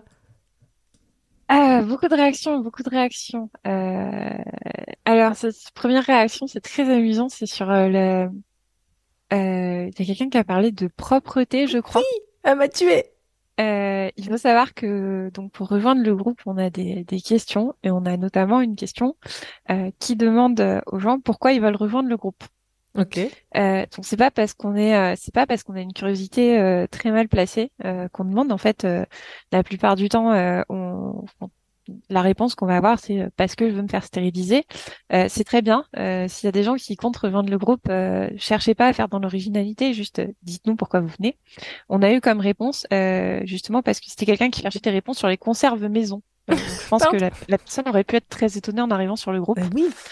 Euh, et oui. Voilà. Euh, après, j'ai entendu beaucoup de confusion euh, entre con- contraception euh, et stérilisation, Mhm. euh, notamment. euh, voilà. Euh, et c'est très amusant quand les gens disent euh, oui, il faudrait donner le droit aux gens de faire ce qu'ils veulent, etc. Voilà, normalement le droit, la loi, la loi en France en tout cas, le donne. Euh, donc c'est voilà, c'est dommage, ça montre bien qu'en fait euh, les gens ne savent pas que ce droit Mm. il est déjà acquis en quelque sorte, en tout cas légalement parlant. Mais qu'on peut le prendre. Voilà, on peut en tout cas essayer de l'exercer. Exactement. Ok, merci pour ces petites réactions à chaud euh, du, euh, du micro-trottoir. Et on va tout de suite, bah, tu vois, tu, commençais à nous parler de ça, de, comment on peut euh, arriver dans ce groupe. Bah, déjà, j'aimerais que tu nous expliques à toutes et à tous, parce qu'on ne sait pas forcément de quoi on parle, ce fameux groupe Facebook. Qu'est-ce que c'est exactement? Comment il fonctionne? Et est-ce que tout le monde peut venir? Tu vois, voilà, qu'on voit un peu de quoi vraiment on parle, qu'on se situe, quoi. Alors, euh, ce groupe Facebook, euh, il est né, euh, il est né tout simplement des euh, deux personnes qui étaient en recherche euh, pour euh, se faire stériliser, qui n'avaient pas d'accès, on n'avait pas l'accès à à autant d'informations. Donc voilà, on voulait rassembler l'information euh, quelque part. On voulait la proposer. Euh, à cette époque-là, Facebook était euh, extrêmement plébiscité, donc a utilisé euh, ce- média-là euh, par rapport au forum qui tombait un peu en désuétude. Euh, c'est comme ça qu'on a commencé. Donc le groupe a évolué au fur et à mesure que les outils Facebook ont évolué, ce qui nous a permis effectivement de donner plus facilement euh, accès à des fichiers, à des ressources euh, documentaires, à des documents qu'on rédige, qu'on nous donne, euh, que des experts rédigent. Euh, c'est très intéressant. On a quelques médecins qui pratiquent sur le groupe, qui sont là, qui répondent pas toujours et qu'on évite euh, de taguer euh, pour pas que les gens aillent les ennuyer en privé ou des choses comme ça. Euh, concernant le groupe, euh, du coup, euh, vous pouvez le rejoindre si vous avez Facebook. Euh, je crois que il existe euh, des pages, il existe une page Instagram aussi qui est tenue par quelqu'un d'autre. Il existe un groupe Discord qui est tenu aussi par d'autres personnes qui se sont inspirées de notre travail ou le rediffusent. Donc nous, on n'a pas de, veux dire, on euh, on n'a pas de regard euh, sur ce qui se passe sur ces réseaux-là. Euh, mais visiblement, il y a des besoins aussi à ces endroits. Il y a une demande. Et donc, pour rejoindre le groupe Facebook, tout le monde peut rejoindre. On filtre quand même à l'entrée. On essaye de reste un groupe avec pas loin de 30 000 personnes. Euh, donc, quand on dit qu'on filtre à l'entrée, c'est euh, on va privilégier les gens qui sont intéressés euh, et on va éventuellement demander aux gens si on a des gens qui nous répondent par curiosité. Euh, voilà, on n'est pas un zoo, on n'est pas là pour euh, que les gens viennent se faire un safari pour euh, Mm. découvrir les raisons qui peuvent amener des gens à se faire stériliser. Euh, mais euh, autrement, tout le monde peut venir. Euh, après, il suffit de jouer le jeu et d'essayer de respecter euh, les règles. Ça, on va en parler après, ouais. Il a été créé en 2015, ce groupe, c'est ça? Euh, oui, c'est ça, avril 2015. Quel genre d'informations les gens ils viennent chercher dessus? Alors, la majorité. Alors, il y a deux gros, deux gros sujets. Mhm. Premièrement, qui opère et où. Ouais. Euh, les gens savent qu'on a une liste, ils viennent pour ça. Euh, deuxièmement, euh, les opérations, comment ça marche. Je pense que c'est les les deux sujets principaux qui reviennent en boucle. Et vous, quand vous l'avez créé au tout début, est-ce que vous pensiez que c'était ça que, que, les gens allaient venir chercher en premier ou vous aviez juste l'idée de partager sur l'acte chirurgical uniquement? Euh, L'idée de lister, recenser euh, les, les praticiens qui étaient favorables euh, aux opérations de stérilisation euh, était présente dès la création du groupe. C'était déjà un besoin. C'était déjà un besoin et il y avait déjà une petite liste qui était en circulation, qui Ok. nous a aidé à démarrer. Super. Et donc au début, si je me souviens bien, tu m'as dit que vous êtes un peu, alors je c'est pas euh, du tout une critique, hein, vous êtes un peu dans, dans, dans une dans une idée que le groupe le groupe il peut euh, s'autogérer et que ça que ça devrait aller comme ça, non? Alors, c'est euh, un peu, enfin, un peu naïf. Euh, disons, on pensait que voilà, ça allait effectivement euh, fonctionner avec euh, un minimum de, de gestion, et en fait, pas du tout. Enfin, pas vraiment. Euh, on a eu euh, très vite euh, des problèmes euh, de comportement de gens qui tenaient des propos euh, extrêmement euh, déplacés. Euh, nous, dans le nom du groupe, il y a euh, volontaire. Je pense que c'est quand même le mot le plus important. Euh, les propos euh, du style euh, ah cette personne faudrait la stériliser, cette personne faudrait qu'elle arrête de se reproduire, euh, faudrait lui interdire de faire des enfants, c'est non. Euh, on n'est pas là pour dire qui euh, doit euh, être stérilisé ou pas. Euh, la stérilisation a été utilisée contre des populations, euh, a été faite euh, à des gens qui ne comprenaient pas, qui ne savaient pas, et à leur insu. Enfin voilà, c'est des comportements parfaitement inadmissibles. Donc il est hors de question que nous sur le groupe on cautionne d'avoir des, des membres qui tiennent ce type de propos. Et donc vous vous rendez compte qu'il va falloir mettre en place peut-être une modération, non? Alors, on était de fait euh, modérateur en ayant, enfin, en tout cas, on s'est désigné euh, tout de suite. euh, à l'époque, il y avait que le statut euh, d'administrateur. Donc, à l'époque, on se désigne nous pour gérer. on pensait pas que ça prendrait autant d'ampleur non plus. Mais oui, on, a, on s'était quand même euh, mis un groupe euh, en administrateur, tout simplement pour que les gens n'aient pas la main sur le groupe euh, dans n'importe quelle circonstance, etc. Même si on était euh, naïf sur le travail euh, que ça pouvait représenter, euh, on l'est pas resté longtemps. Ouais, tout de suite vous avez vu qu'il fallait, enfin que c'était nécessaire de cadrer pour que ça puisse tenir un peu euh, un peu debout, quoi. Oui, c'était qu'on n'avait pas forcément posé euh, le cadrage et les règles dès le départ. Et après vous êtes mis, enfin en fait au fur et à mesure vous avez construit des règles et un cadre. Voilà. Qui est toujours peut-être même un peu euh, en discussion à chaque fois, non? Il n'est pas figé ce cadre? Aujourd'hui? Euh, il n'est pas figé, mais euh, il repose quand même sur des valeurs qui font que il y a des choses sur lesquelles on ne on ne transigera pas et on ne bougera pas. Exactement, oui. Notamment le fait euh, que le groupe euh, soit mixte et euh, ouvert à tout le monde. Ok. Inclusif. Et inclusif, évidemment. Et donc, la modération, elle consiste en quoi? Parce que tu sais, nous, enfin, genre, moi, je parle pour moi, je, je, je les vois pas, en fait, ce qui se passe. Enfin, je veux dire, je sais qu'il y a des modérateurs et des modératrices, mais concrètement, c'est quoi votre, votre part euh, de boulot là-dedans, quoi? Quand on est énervé, quand on a une journée un peu stressante, on peut aller se défouler sur un membre au hasard. Non, je plaisante. Euh, donc notre travail. Euh, Ah, je croyais que tu parlais des gens qui venaient sur le groupe pour faire ce genre de choses. Euh, non, alors notre travail, euh, on en a plusieurs. Enfin, on en a plusieurs. Euh, donc le premier travail qu'on fait, c'est évidemment de, de traiter les demandes qu'on nous adresse, de rentrer dans le groupe, donc euh, lire euh, les réponses euh, aux questions, euh, justement pour éviter que quelqu'un qui cherche comment faire de la confiture se retrouve avec euh, des photos de, de, de ventre qui sortent de stérilisation, Euh, parce que c'est- voilà, c'est parce que la personne a demandé. Euh, donc euh, voilà, premièrement, euh, faire attention, donc faire les entrées au niveau des, membres. La deuxième chose, donc la surveillance, ben, que les propos qui soient tenus respectent nos demandes d'inclusivité. Euh, on- je, je sais que c'est extrêmement difficile euh, pour les gens, euh, mais euh, voilà, il n'est pas nécessaire de, de préciser que euh, la vasectomie s'adresse aux hommes, parce qu'en fait, la vasectomie s'adresse aux personnes qui ont un pénis.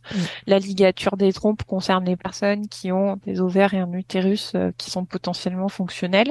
Euh, le reste, euh, c'est euh, c'est pas la peine de le préciser en Mm. fait. Donc, on va essayer de d'inviter les gens à se questionner là-dessus, à remettre en question la manière dont ils s'expriment, euh, pour euh, favoriser justement le fait que ben, toutes les personnes euh, qui ne se reconnaissent pas dans la binarité de genre et qui donc souhaitent pas être désignées ni par homme ni par femme ou qui ne se reconnaissent pas dans le genre qui leur a été assigné, ben, puissent se sentir inclus sans avoir besoin de justifier euh, Mm. de leur genre, de leur état, de euh, ce que ces personnes décident de faire. Parce que ça, c'est pareil. euh, il y a toutes les étapes au niveau de des personnes qui décident, de- enfin, qui ne sont pas euh, dans le dans leur genre de naissance. Euh, on n'a pas à leur demander euh, où elles en sont, pourquoi elles se font stériliser plus Mm. spécifiquement. Donc, il n'y a pas besoin de d'aller en rajouter. Donc ça, c'est effectivement un énorme travail euh, de pédagogie, de répétition, de d'explication. Euh, c'est une question compliquée, les gens n'ont pas l'habitude. Euh, mais moi, je donne souvent l'exemple quand on m'embête. Je dis euh, oui, donc si on fait une opération, vous dites c'est un rein de femme, c'est un rein d'homme. Est-ce qu'il y a besoin de le préciser? Non, c'est un rein. Ben, Oui, voilà. vrai. Merci. Bah oui. hein. voilà, ça, ça fait pas de différence. Ok, donc un, gros travail de, donc de pédagogie que vous avez décidé de faire, parce que vous auriez pu décider de pas la faire, mais vous avez décidé de la faire. Alors euh, oui, moi ça a été toujours aussi euh, une des choses vers les, enfin euh, la pédagogie, je la défends parce que on aborde la question de la stérilisation, donc on doit être accessible à tout le monde. Et effectivement tout le monde, bah, enfin il y a des gens c'est par ignorance, voilà heureusement il n'y a pas que des gens bêtes et méchants, donc il y a des gens c'est tout simplement par ignorance. Et une fois qu'on leur en a parlé, et ben ils ont plus de problème avec ça mais tant qu'ils sont pas informés, je trouve que de dire aux gens que euh, parce qu'ils n'ont pas notre niveau de connaissance euh, de, euh, de sur euh, nos exigences, on peut pas les accueillir, je trouve pas ça bien. Ok, ouais, ça fait partie de vos valeurs, ça. Ça fait partie des valeurs qu'on essaye de défendre. C'est intéressant qu'il n'y ait pas un rejet direct, quoi. Il y aura jamais un rejet direct, à moins que vraiment, enfin c'est déjà arrivé effectivement.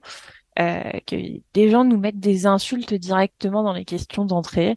Alors euh, personnellement, j'ai une astuce pour tous les gens qui vous écoutent. Quand vous avez quelqu'un en face de vous qui détient euh, la clé de l'information que vous cherchez, que ce soit un conseiller au téléphone, euh, un guichetier, une personne à la caisse, ça sert à rien de l'insulter en général, ça lui donne pas envie de vous aider. ah bon? Mais non. Mais est-ce qu'ils viennent vraiment chercher des, des réponses? Je sais pas, il passe jamais la barre euh, de, de l'entrée euh, quand euh, dans la première réponse il écrit euh, vous voulez juste être stérile pour vous faire troncher, vous êtes que des putes, allez vous faire enculer. Bon, ok, très bien, merci. Euh, donc la réponse est non, quoi que tu cherches. La réponse n'est pas ici. Oui, voilà. Donc, en tant que modérateur et modératrice, vous avez quand même accès à ces messages que nous, on voit pas, en fait. Nous, on voit jamais Voilà. cette haine qui peut s'exprimer ou cette, euh, je sais pas comment on appelle ça, des affronts que nous, on a la chance de jamais voir sur ce groupe. Mais on essaye de les, déjà, on essaie de les supprimer très vite, Mhm. euh, s'il y en a qui les mettent en commentaire. Euh, et effectivement, après, en général, c'est vrai que c'est, c'est nous le défouloir. Ouais. Vous, vous pouvez, vous utilisez ce mot défouloir? Euh, non, mais euh, je pense qu'il y a des gens qui ont besoin d'extérioriser euh, euh, leur colère, leur insatisfaction et qui se retournent ben, euh, vers nous, puisque ben, c'est nous qui les reprenons, les mettons en dehors du groupe, euh, les écartons euh, du reste des membres. Et toi, tu me disais qu'en quelques minutes maintenant, tu sais à peu près si la personne elle est ouverte à la discussion ou si ça va pro- poser problème. T'as acquis une sorte d'expérience, c'est ça? C'est ça. Genre, tu peux développer pour qu'on comprenne un peu euh, ton, ton niveau de Jedi de l'internet? Alors, en général, ça va très vite. Euh, le, y a, le scénario, c'est typiquement euh, quelqu'un qui va écrire justement euh, bah, quelque chose comme euh, il y a que des femmes qui portent des enfants, euh, trois points d'exclamation. Euh, ça, ça s'est passé il y a une semaine, hein, donc je prends un exemple semi-fictif, mais ça s'est passé aussi euh, 500 fois depuis la création du groupe. Euh, donc euh, voilà, c'est quelqu'un qui va nous dire mais oui mais c'est les femmes qui font des enfants. Ouais. Essayer en disant oui euh, voilà alors en fait euh, non euh, il y a des personnes avec des utérus qui ne s'identifient pas comme femmes et qui peuvent donc être à genre non binaire ou même des hommes donc pas dire qu'il y a que les femmes qui portent des enfants. Oui, je continuerai à dire que les femmes peuvent porter des enfants, vous et vos bêtises, c'est n'importe quoi. euh, vous vous rendez compte, le monde va mal. Bon, voilà. Euh, cette personne-là n'est pas ouverte à la discussion. Ok. Cette personne-là est- est- n'est pas disponible pour discuter, n'est pas à l'écoute, ne veut pas entendre euh, cette possibilité. Et donc à ce moment-là, ben, on va pas continuer le débat en commentaire, ça sert à rien. Ça va juste euh, servir à ce qu'il y ait éventuellement des personnes, mais qui sont euh, potentiellement en situation de souffrance par rapport à cette question de leur genre, euh, de, se définir eux. Euh, ils vont voir ça, ça peut leur causer des crises, des angoisses, euh, les faire se sentir mal à l'aise dans un espace qu'on veut euh, sûr pour eux. Donc euh, dans ce cas-là, en général, on arrête et on met la personne au minimum en sourdine, le temps d'aller essayer de dialoguer avec elle. Et c'est là en général où on se fait insulter euh, donc par message privé, ce qui est toujours une grande joie de recevoir un message d'insulte. Euh, et puis donc une fois que ces personnes nous ont insultés, elles s'étonnent qu'on les ait euh, renvoyées du groupe. Bien sûr. Parce qu'elle Voilà. voudrait bien sûr que, que on puisse vous insulter et que vous disiez merci peut-être. C'est un peu ça. Hmm. Voilà. Et l'autre scénario, c'est effectivement la personne qui se dit euh, ah bon ah je m'étais pas rendu compte mais comment ça je comprends pas ça marche comment euh? Et donc là on peut l'envoyer vers les ressources on lui explique etc Donc là, c'est le côté euh, de, la, de la pédagogie qui fonctionne. voilà là c'est le côté de la pédagogie qui fonctionne mais en général les gens qui veulent pas écouter on le sent au bout de deux messages ou d'un ou deux messages on sait Oui, il y a des espèces de patterns sur Internet. On se doute que là, ça va pas le faire de toute façon. c'est exactement ça Ouais, donc là, t'es un prof, t'es une profileuse de l'Internet, quoi. oula je suis on n'aurait pas jusque là Non, non, mais c'est, euh, on, est, on est quand même de la radio libre de vie, un peu de second degré, hein, on n'est pas trop dans le sérieux. Euh, est-ce que tu peux nous décrire les attaques que vous pouvez recevoir et s'il y a des, y a- sortes de raids? Alors les raids, c'est, euh, Oui. tu peux le définir, mais est-ce que ça existe euh, chez vous, ça? Oui, on a été victime trois fois. Alors, euh, on a eu la chance à chaque fois de réussir à les à les anticiper parce que bah on a des on a des petites antennes. Euh, voilà, je vais pas révéler tous nos petits secrets, Non, non. mais on a des on a des antennes. Euh, on surveille certaines personnes. Euh, on surveille euh, certains mouvements, certains autres groupes où on sait que si euh, il doit y avoir un raid contre le, contre le groupe, ça va partir euh, de, de ce coin-là. Et c'est quoi un Euh, raid exactement? Alors, un raid, c'est quand il y a euh, plusieurs personnes qui ne partagent pas euh, l'idée euh, ou les idées qu'on a euh, sur le groupe, euh, qui s'allient pour euh, envahir le groupe et venir euh, ben, pour faire du mal, pour nuire. Euh, j'ai pas d'autres mots. Euh, c'est vraiment de la, c'est vraiment de la nuisance. Euh, donc, on a eu de la chance pour l'instant nous de d'éviter euh, les gros raids euh, parce qu'on les a toujours détectés à temps en fait. Et comment tu peux éviter un gros raid alors? Ah bah, en ayant, alors en ayant de la chance, premièrement c'est de se ren- donc on, on va avoir plusieurs signaux. Donc en général, comme on est maintenant un groupe assez conséquent, euh, s'il y a des, des captures d'écran du groupe qui sortent et qui circulent euh, sur Internet, surtout accompagnées de commentaires négatifs, Mhm. on va généralement avoir la chance que ça nous soit signalé. Euh, justement par nos antennes magiques. Ah. Merci aux antennes magiques si elles nous écoutent ce soir. Euh, et donc, on a très souvent des gens qui viennent nous, nous avertir que ben, il y a une capture qui est sortie et qui circule. Alors, des fois, on a de la chance et la personne qui a fait la capture est pas euh, super finaude et euh, l'a postée avec le même compte euh, euh, qui est utilisé sur notre groupe. Donc là, c'est très facile. Mm. Euh, voilà, euh, c'est trouvé, c'est débusqué. Et en général, la deuxième chose, c'est qu'on va avoir un afflux de demandes à ce moment-là, euh, quand il commence à y avoir un raid, puisque Mm. bah, du coup, nous, on filtre.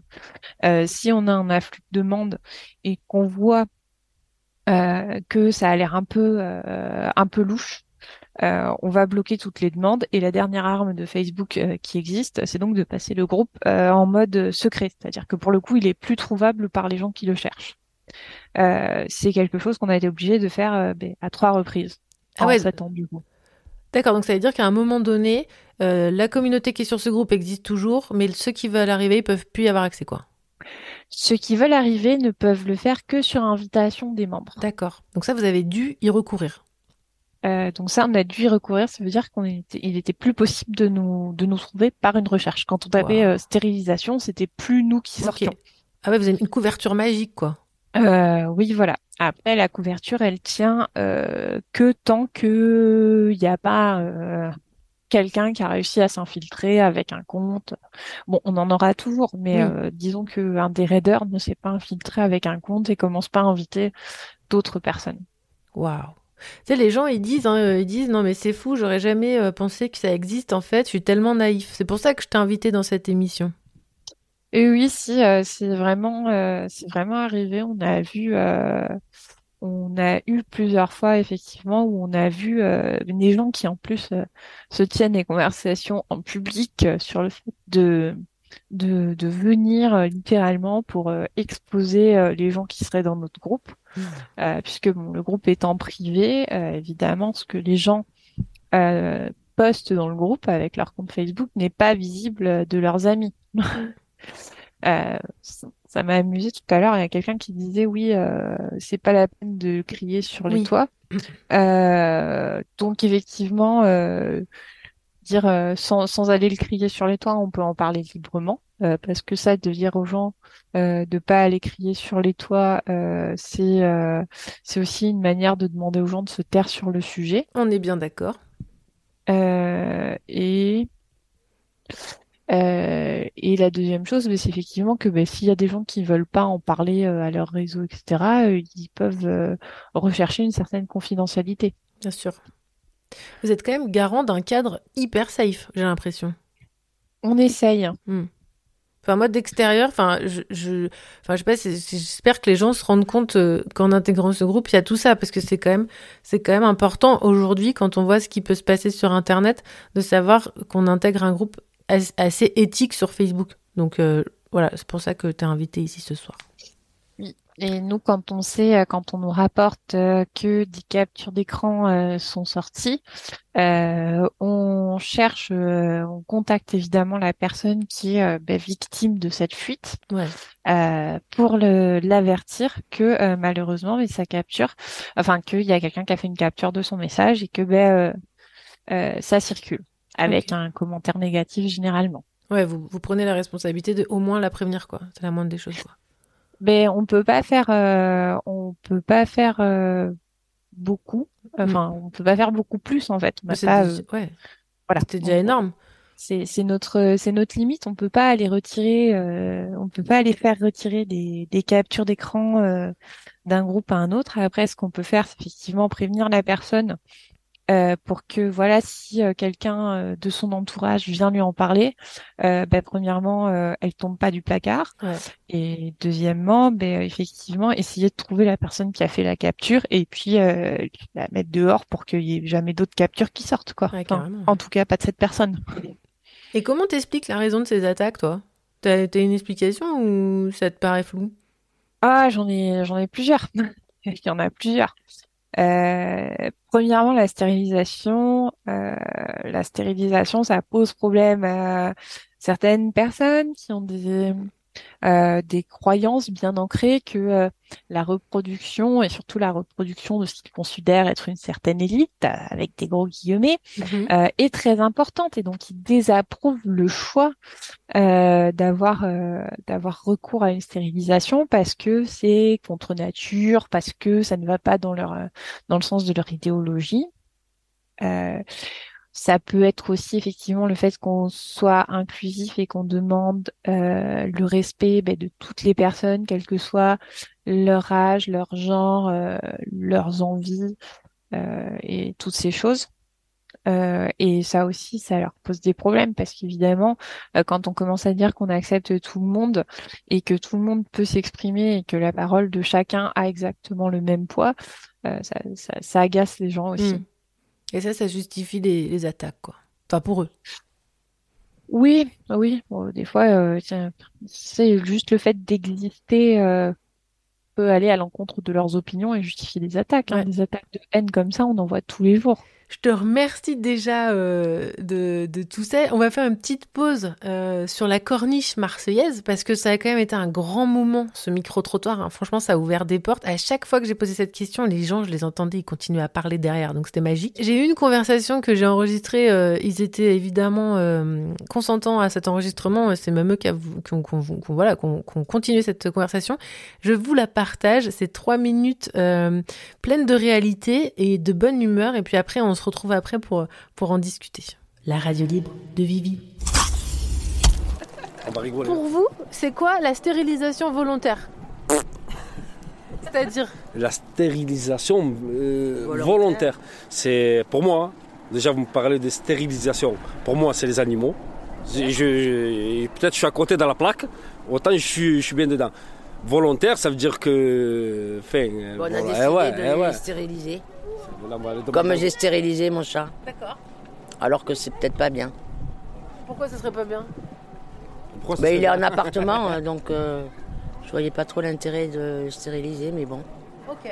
Mais il a le droit. euh, hein Il a une Ouais. peluche et il est en pleine activité, je rassure euh, la population. On va pas rentrer dans les détails. Ouais. Mais je sais pas, il y a des produits, il y a des produits, je sais pas moi, il y a des, il y a des produits chimiques. produits chimiques. On va, on va, on va- on va- euh, peu importe, là on est parti ça. Ok, Ah fais l'effet. Tout simplement, il y a le préservatif. Un truc. euh, non, ben après, après, ben voilà, après à vous, à vous de voir ce que vous voulez faire. Eh pas À nous, vous- enfin, non, mais bien sûr. Moi, je sais pas, moi je, suis moi, moi, je suis marié. Je suis marié, j'ai trois enfants. On a parlé avec ma femme, là on s'arrête. Donc, bon, alors, donc, les donc les solutions, ben, la solution, moi personnellement, hein, bon, c'est pas filmé donc tout va bien. Moi, je supporte pas le latex, donc ça veut dire pas de préservatif, Mhm. ok? Mais elle, elle est d'accord pour euh, comment ça s'appelle, pour prendre la pilule. Bon, la pilule, elle sert à rien, hein, euh, des fois. hein. Ben, des fois, Ah, ça il y a va. des Ah ouais, accidents, des ouais, accidents, bien sûr. Après, il y a quand, euh, il y a le, ils appellent ça le, peut-être je vais rentrer dans les Le détails, mais je vois le stérilet. Ah, Mais est-ce que ça marche, ça marche pas? Peut-être ça lui fait mal, ça lui fait pas mal. À voir. Après, il y a la Si- puce aussi. Après, après, si elle, elle fait pas ça, si elle ne met pas de stérilet, comme moi je ne mets pas de préservatif, qu'elle prend pas la pilule, ben, si on doit avoir d'autres enfants, d'autres enfants. Ce qui arrivera, arrivera. Après, on va pas abandonner la femme, on va le tuer, on va le vendre ou, ou quoi que ce soit. Enfin, ben, rigolez pas, mais il y en a qui le font. hein. Non, non, non, mais non, mais il y en a qui ben, ils font adopter, il y en a qui font. Vous voyez ce que je veux dire? Je vais loin dans mes idées, mais c'est fort possible. Vous me parlez de, euh, de stérilisation euh, volontaire. Contre, c'est pour moi, c'est hard, euh, donc pour moi, c'est comme tuer quelqu'un. Il y a des gens qui font ça Ouais. Moi, j'ai fait ça. Vous avez fait ça Ouais, ouais. Vous voulez pas avoir d'enfant Ouais, voilà, c'est parce que je connais aussi quelqu'un qui l'a fait. Raison personnelle Exactement. Voilà. Je connais aussi quelqu'un qui l'a Ouais. fait. Et ça les va très bien. Monsieur des autres. c'est ça J'aime bien les enfants, mais c'est des autres. C'est comme moi, les animaux, quoi. non, mais non. Ah non, moi aussi, ça me dérange pas. Chacun, moi, je, Ah suis non, quelqu'un moi Chacun est libre de faire ce qu'il veut, moi. Mais faut on juste est pas open. forcer la personne. Ah non, on Voilà. force Ah non, personne. non. Chacun est libre. On est dans un pays de droit. Je veux dire, chacun est libre de faire ce qu'il veut. Euh, Du moment que ça ne nous attend pas personnellement, tout va bien. Vous êtes libre de faire ce que vous voulez, madame. Ben, merci, vous aussi. Bien, je vous remercie, madame. Est-ce qu'on finit là-dessus? Ben, comme vous voulez. Si vous voulez, on peut porter pendant trois tous heures. Il n'y a aucun problème. Merci beaucoup. Parce que c'est Elle vrai aussi, que elle le est mot- stérile. Alors Cécile, on revient de Marseille. Est-ce que tu as une réaction avec cette petite discussion que j'ai eue sur la corniche? Je trouve cette discussion, euh, en fait, je la trouve assez mignonne, en fait. Je sais pas quelle, enfin, toi, quelle est ton opinion? Moi, je l'ai trouvée très mignonne. Enfin, genre, moi, je sais que j'ai adoré. Je me suis pas du tout sentie. euh, C'est pour ça que je l'ai diffusée parce que je me suis pas du tout sentie euh, jugée par cette personne. Je sais pas comment expliquer. Pourtant, il y a des propos euh, qu'il peut dire et tout, mais je trouve qu'on a conclu euh, chacun et chacune, euh, tu vois, de bonne humeur. Donc, je sais pas toi ce que t'en penses. mais Ça m'intéresse de voir ce que ta, ce- ta réaction. Ouais. C'est un peu ça, j'ai l'impression que bah, quand on parle de conviction, etc., il y a des gens pour qui euh, c'est pas leur conviction, c'est pas leur manière de voir les choses, c'est pas leur façon euh, d'agir, et je peux comprendre. Euh, j'en profite pour euh, redire que ben, ça reste des, des opérations quand elles sont faites sous anesthésie générale, euh, puisqu'on peut faire aussi les vasectomies en anesthésie générale. Euh, il y a des risques opératoires qui sont qui sont associés, euh, même s'ils sont très faibles, qui sont maîtrisés. euh, malheureusement, on peut toujours être la personne sur qui ça tombe. Donc Bien ça sûr. reste effectivement une décision qui est euh, euh, qui n'est pas légère. Euh, c'est quelque chose qui est à prendre euh, prendre en considération. Je comprends qu'il y a des gens qui ne souhaitent pas euh, sauter le pas pour euh, tout un tas de raisons, y compris mais des convictions personnelles comme quoi c'est pas ce qu'il leur faut, c'est pas ce qui leur convient, c'est pas ce qui reflète leur leur état d'esprit et leur leur manière d'avancer, qui vont l'exprimer très fortement, mais pour autant qui vont pas être dans une démarche d'opposition aux personnes qui le font. Voilà. C'est plus, euh, c'est plus de l'étonnement dans la confrontation avec leur opinion. Exactement. Et moi, je voulais montrer ça parce que si ça se passait euh, régulièrement comme ça, ça serait moins un affront. Et en fait, c'est possible de vraiment pas être d'accord sur le fond, parce qu'on n'est clairement pas d'accord, mais ça veut pas dire qu'on va s'affronter. Enfin, en tout cas, moi, je, je trouve que c'est important de pouvoir toujours avoir des discussions légères, même si sur le fond, bah, c'est pas possible en fait. Mais il n'y a pas une raison que je me fasse agresser pour ça. Et du coup, j'avais envie de passer ce petit moment de soleil. Voilà. C'est un beau moment. Ouais, en plus, euh, il faisait beau sur la corniche, il y avait le Mistral, enfin bref, quoi. si on revient au groupe Facebook, je veux parler d'une question qui est importante, c'est la place des journalistes, parce que ça, faut quand même qu'on en parle, Cécile. Euh, C'est une question qui revient euh, régulièrement parce qu'il y en a beaucoup qui viennent chercher des gens pour leur sujet. Ça vous a clairement posé question, euh, d'où vous avez un positionnement très clair aujourd'hui par rapport à eux et elles. Euh, alors, comment ils sont accueillis maintenant dans le groupe et, et pourquoi vous en êtes là? Alors, ils le sont plus. bon, bah voilà. Euh, voilà. On va faire euh, dans la dans la radicalité. Euh, donc, euh, bon, au départ, on était déjà euh, pas très pour. On avait une confiance euh, bah, très relative dans ce qui pourrait être retranscrit euh, des interviews, etc. Euh, j'ai vu euh, l'expérience de quelques interviews de personnes child-free, donc parlait pas nécessairement de stérilisation, tout simplement du choix de ne pas avoir d'enfant, ce qui est légèrement différent. Où euh, en fait, ce qui se passe, c'est que ben, il y a un reportage euh, qui est fait et ensuite ben, les commentaires, euh, c'est euh, niveau euh, du PMU du bout de la rue. Euh, donc on est très clairement sur un travail euh, de, de fond qui frôle le, le zéro.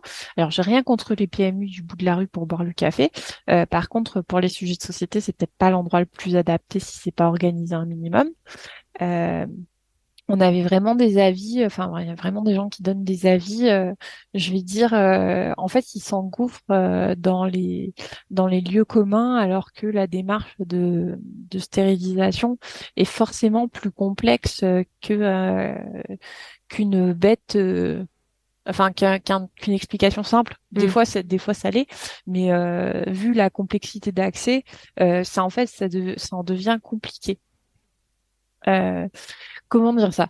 En fait, euh, ça va être euh, ah euh, donc on a suivi euh, telle personne euh, qui euh, se fait opérer et alors là dans les commentaires c'est parti, euh, c'est de toute façon vu sa tronche, euh, il vaut mieux, c'est euh, de toute façon euh, il y a eu un trauma dans son enfance, de toute façon c'est quelqu'un de carriériste, de Mm. toute façon c'est enfin et on passe en fait tous les lieux communs qu'on entend euh, tout le temps. Donc on avait déjà une confiance qui était un peu euh, mitigée dans les travail, dans le travail que qui pouvait être fait sur cette question.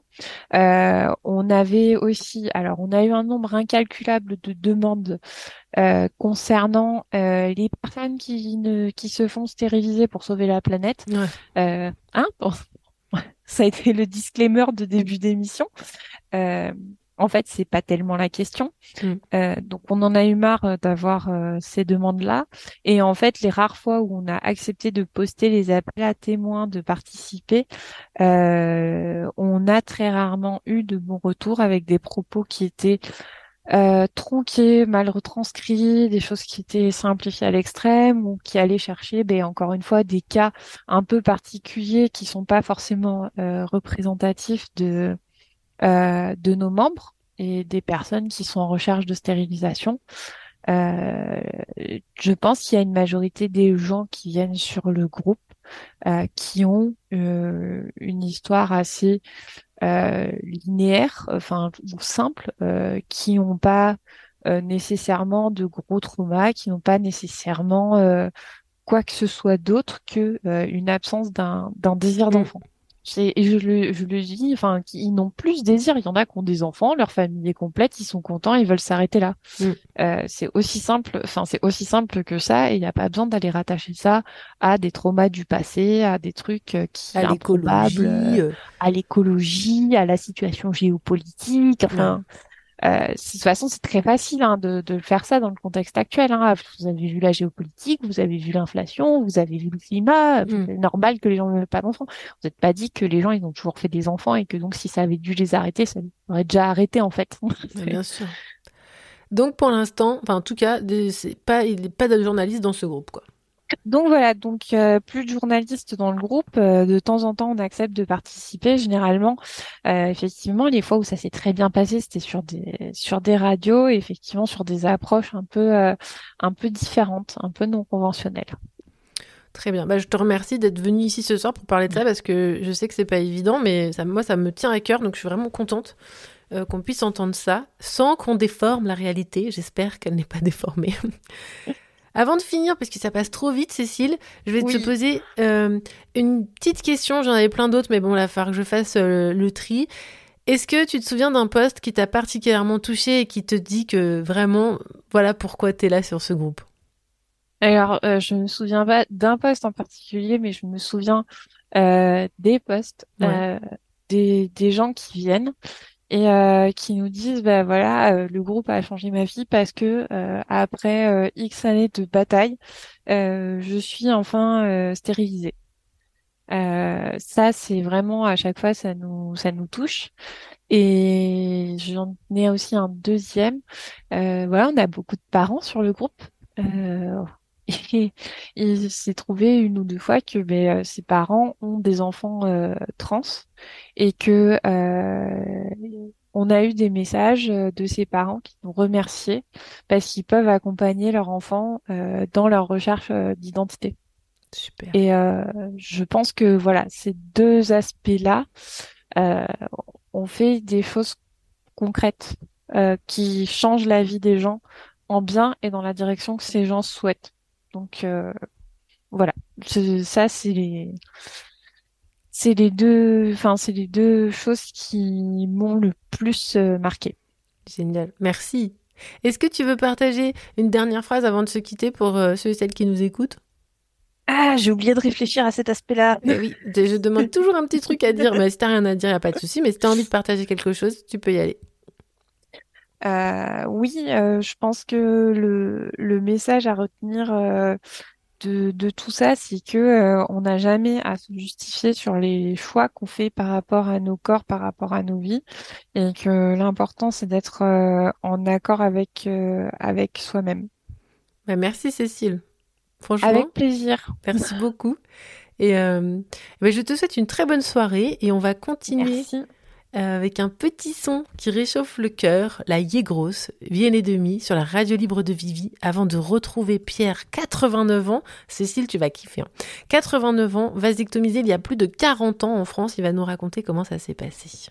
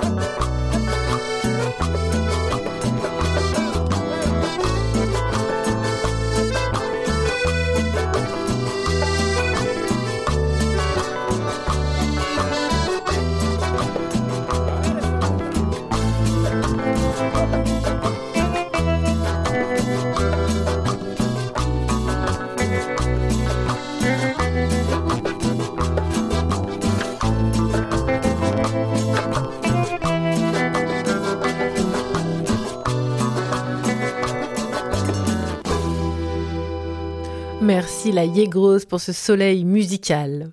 J'en profite pour vous inviter à vous abonner à la chaîne La Radio Libre de Vivi sur YouTube pour suivre les prochaines émissions et mes petites gazettes et aussi de rejoindre le gang sur Instagram, La Radio Libre de Vivi pour réagir, partager et regarder mes conneries.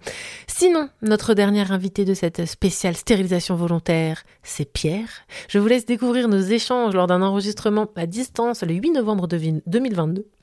Lui et sa femme Janine étant à Nantes, d'où l'enregistrement à distance, et ils ne sont pas avec nous en direct ce soir. Voici ce qu'ils et elle avaient à nous dire sur le sujet. Bienvenue Pierre et Janine, la radio libre de Vivi. Pierre, tu as 89 ans, tu es un homme, tu habites vers Nantes, et il y a quelques décennies, tu as pris la décision de te faire stériliser.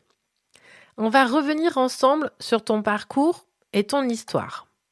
Ton témoignage est précieux, je trouve, car dans l'imaginaire collectif, on peut se raconter que ces questions-là ne se posaient pas il y a 40 ans, que la contraception masculine n'a jamais été un sujet, alors que si.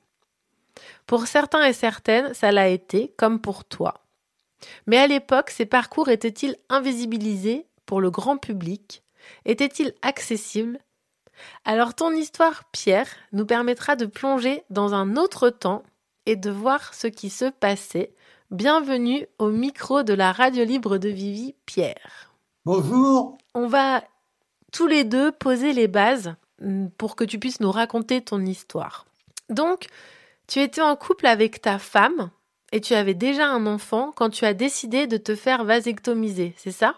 Oui, euh, bien sûr. Euh, on, était dans une ambiance, euh, disons, de mouvement de jeunesse où on se préoccupait de, prendre soin des relations euh, dans le couple et que ce ne soit pas la femme qui soit euh, à supporter les inconvénients de la contraception.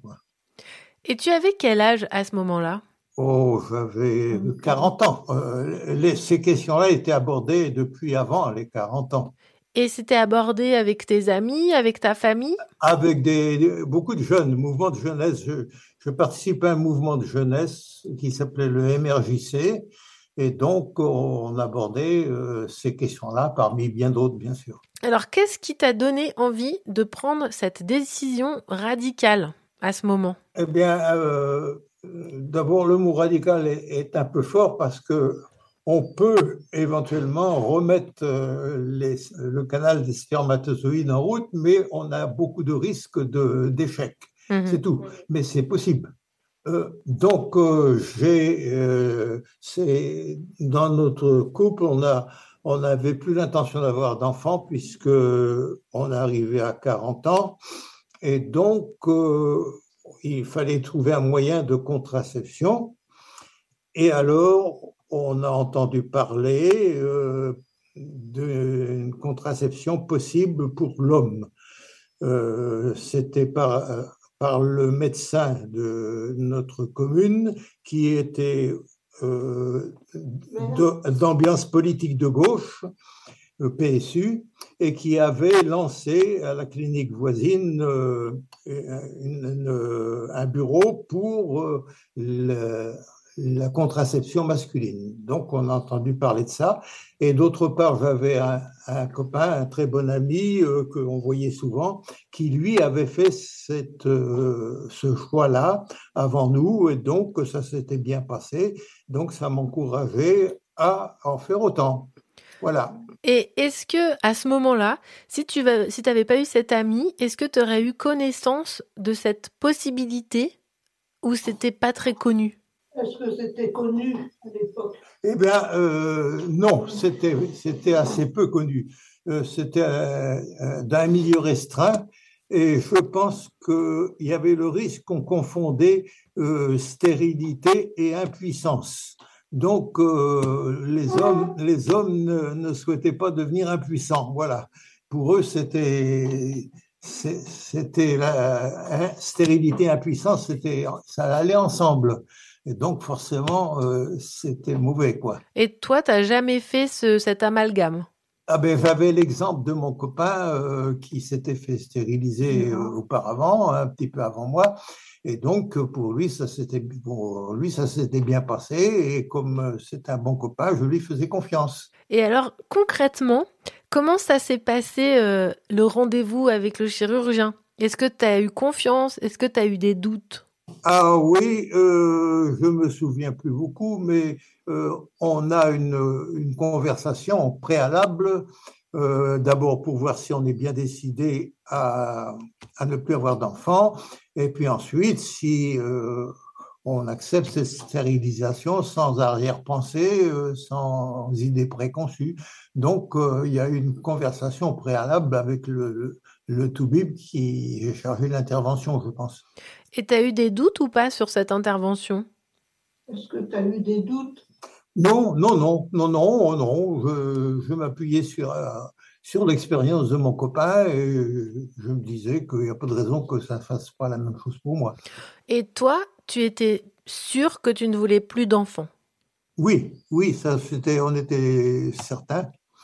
Et donc, euh, ça, ça m'embêtait, moi, que ce soit la femme qui soit obligée de supporter euh, à elle seule euh, cette, euh, cette décision de stérilité. Et donc, euh, je pense trouver que c'était une solution, euh, à condition, bien sûr, que ça ne conduise pas à, à la puissance. Quoi. Et dans la commune où tu habites, donc ça s'appelle euh, Bouguenais, là où tu habitais, euh, est-ce que c'était une préoccupation de la mairie? Non, non, non, non, c'était pas une préoccupation. c'était très réservé. Euh, même dans le MRJC, le groupe euh, de jeunes euh, avec qui j'étais, on, on parlait très peu de ces choses-là. Quoi. On, était plus sur le terrain politique. Euh, Ça, ça conduit à la politique, mais enfin bon, euh, c'était pas dans les conversations. Et pourquoi il avait mis ça en place à l'hôpital, ce médecin? Euh, je pense que ça rentrait dans ses idées politiques. Il était au PSU, euh, Parti Socialiste Unifié, donc de, de Rocard, et ils étaient euh, euh, conscients de, la charge que c'était pour la femme de tout laisser, de tout lui laisser, sans que l'homme soit participant. Surtout que la contraception féminine avait à cette époque-là des inconvénients. Euh, par exemple, la, la pilule faisait grossir, disait-on. J'en sais rien si c'est vrai. Et en tout cas, il y avait des, des problèmes euh, secondaires. Est-ce que pour l'époque, est-ce que pour... euh, parce que c'était il y a combien de temps il y a... Il y a 40 ans, hein Ok, donc il y a 40 ans, est-ce que c'était quelque chose de très original de proposer ça en tant que médecin?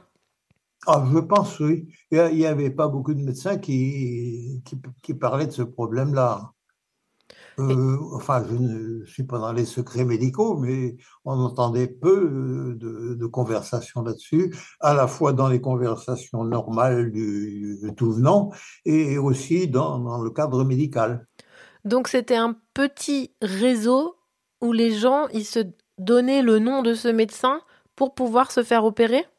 Ce que Oui, je vais... bien sûr. Ouais, Et non, donc je- avoir une, une conversation préalable euh, avec, euh, je ne me rappelle plus si c'était le médecin, non, c'était plutôt un psychologue, je pense, je ne suis pas sûr, hein, qui donc euh, discutait avec nous avant qu'on prenne la décision. Et moi, j'ai assisté. Oui, Janine, ma, ma femme, me dit qu'elle a assisté à cette conversation.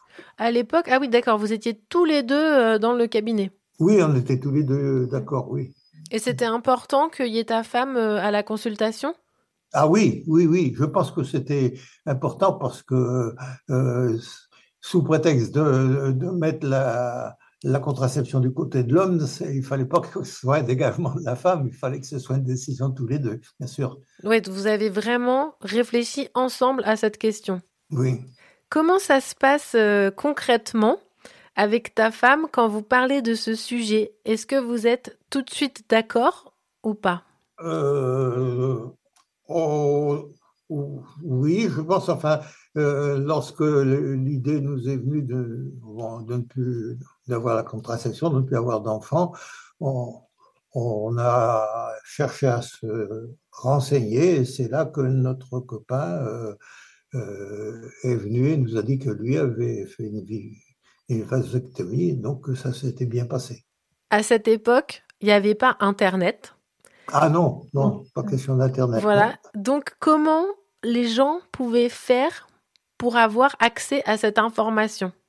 Euh, pour nous, je pense que le mouvement de jeunesse dans lequel je travaillais, euh, c'était quand même des, des choses qui étaient euh, abordées plus ou moins par la bande. Pas beaucoup, mais un petit peu. Et donc, je pense que c'était un, un canal de diffusion. Et de même, les, les partis de gauche, il me semble qu'on était plus prêt euh, à aborder ces problèmes-là. Plus Toujours pour euh, éviter à la femme d'avoir le fardeau à elle toute seule. que. Est-ce que c'était euh, des sujets qu'on pouvait entendre euh, ailleurs et sur les grands médias? Euh, ailleurs, je ne me souviens pas avoir beaucoup abordé ce problème. On est resté sur, sur le plan local. Donc, c'était quand même assez secret comme démarche. Oui, c'était oui, c'était une démarche relativement, euh, relativement rare, quoi. Maintenant, ça, ça a pris de l'extension. On en parle beaucoup plus volontiers. Toi, t'en entends plus parler aujourd'hui? Euh, J'en ai entendu parler maintenant, oui, Mm. mais au- à l'époque, euh, non. Bien sûr. Euh, pas dans le grand public. C'était dans des cercles restreints politiques ou euh, mouvements de jeunesse. Et alors, est-ce que tu te souviens comment tu t'es senti après l'opération? Euh, L'opération, oh, c'est euh, une sensibilisation non pas totale, mais partielle des, des organes. Euh, bon, j'ai senti juste un- le, une, une douleur un petit peu vive au moment où il sectionne euh, le cordon qui transporte les spermatozoïdes, mais après, rien, non, ça- on, peut, on parlait ensemble, on discutait comme si de rien n'était. hein, euh, et donc euh, après, euh, ben, euh, je n'ai pas, euh, je n'ai pas eu de, de problème, quoi. hein. Au niveau de la sexualité, ça s'est rétabli normalement. quoi. Et est-ce que ta femme était présente à l'opération? Oui, oui, oui, oui, oui, j'étais présente à l'opération. Euh, oui, hein, tu étais présente. Oui, oui, oui. Toi, je me rappelle plus. Si, je me rappelle. Oui, oui, elle était présente euh, à l'opération. oui. Vous avez fait Oui. ça tous Non, les c'est deux une opération très, très bénigne, hein, Mm. très bénigne. Euh, il y a juste une sensibi- une sensibilisation locale, quoi. Et est-ce que toi, euh, c'était important pour toi que Janine soit là? Ah oui, je pense, oui. Je pense toujours dans le même euh, souci que ce soit les deux ensemble qui s'engagent, quoi. C'est un engagement euh, de, de foyer, non pas un engagement individuel. Est-ce que tu te souviens, et dans ta tête, comment tu t'es senti après, euh, les jours d'après, quand tu savais que tu étais stérile? Est-ce que ça a changé quelque chose? Oh, rien, rien. Non, je ne vois pas que c'est changé quelque chose. On on a, on a euh, constaté, euh, après l'opération, il y a eu une, une rencontre avec le médecin pour constater que j'étais vraiment stérile parce qu'il ne s'agissait pas de, de faire de blagues. Il fallait Mm. vraiment que, l'opération soit réussie.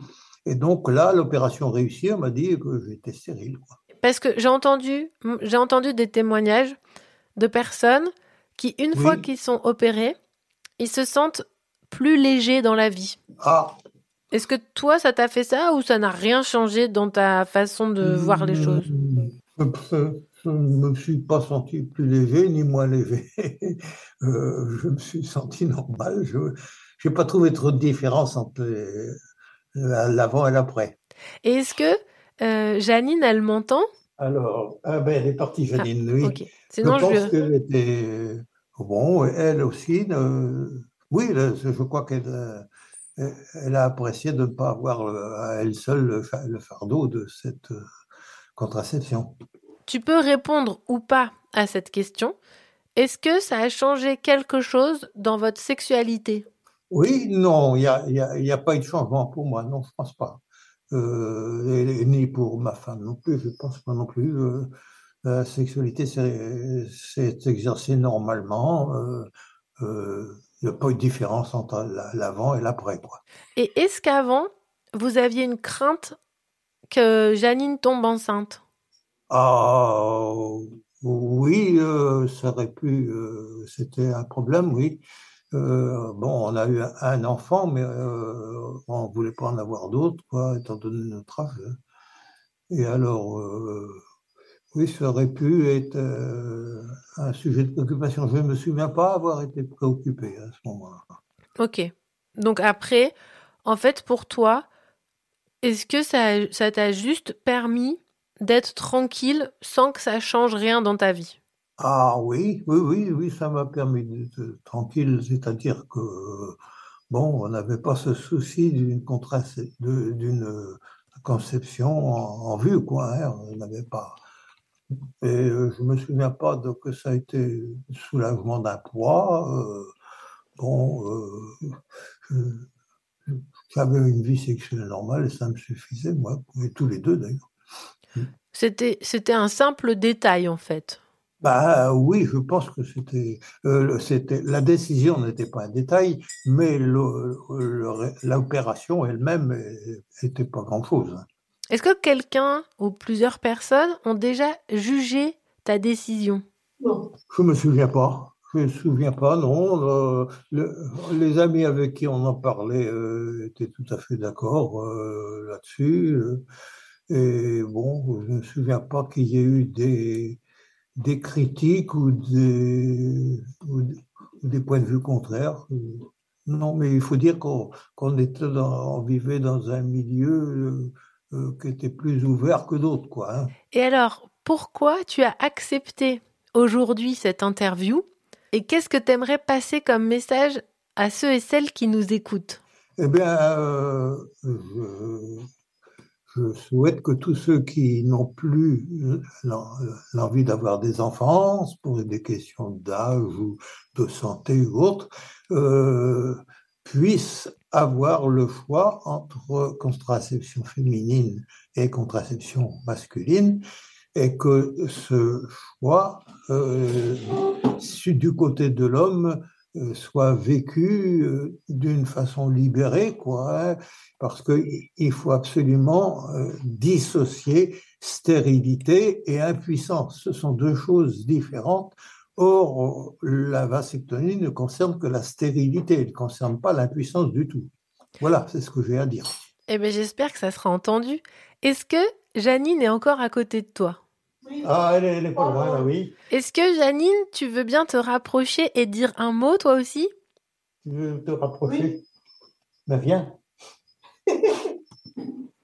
Alors, voilà, elle est arrivée. Alors Janine, tu es la compagne de Pierre?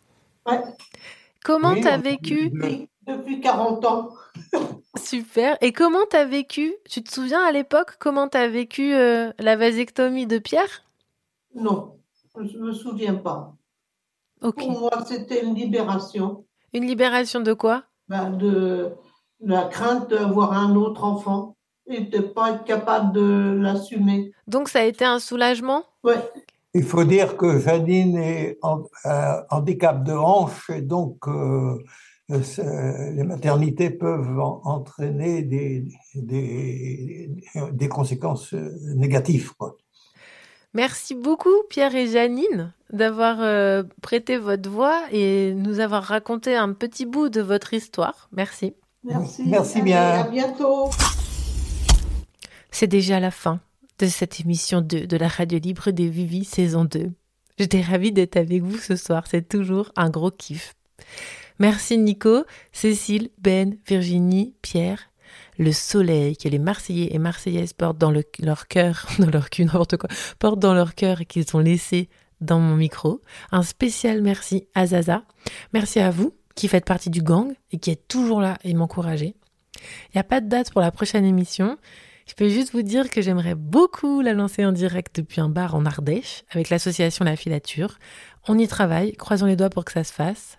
Je rends l'antenne, à vous les studios.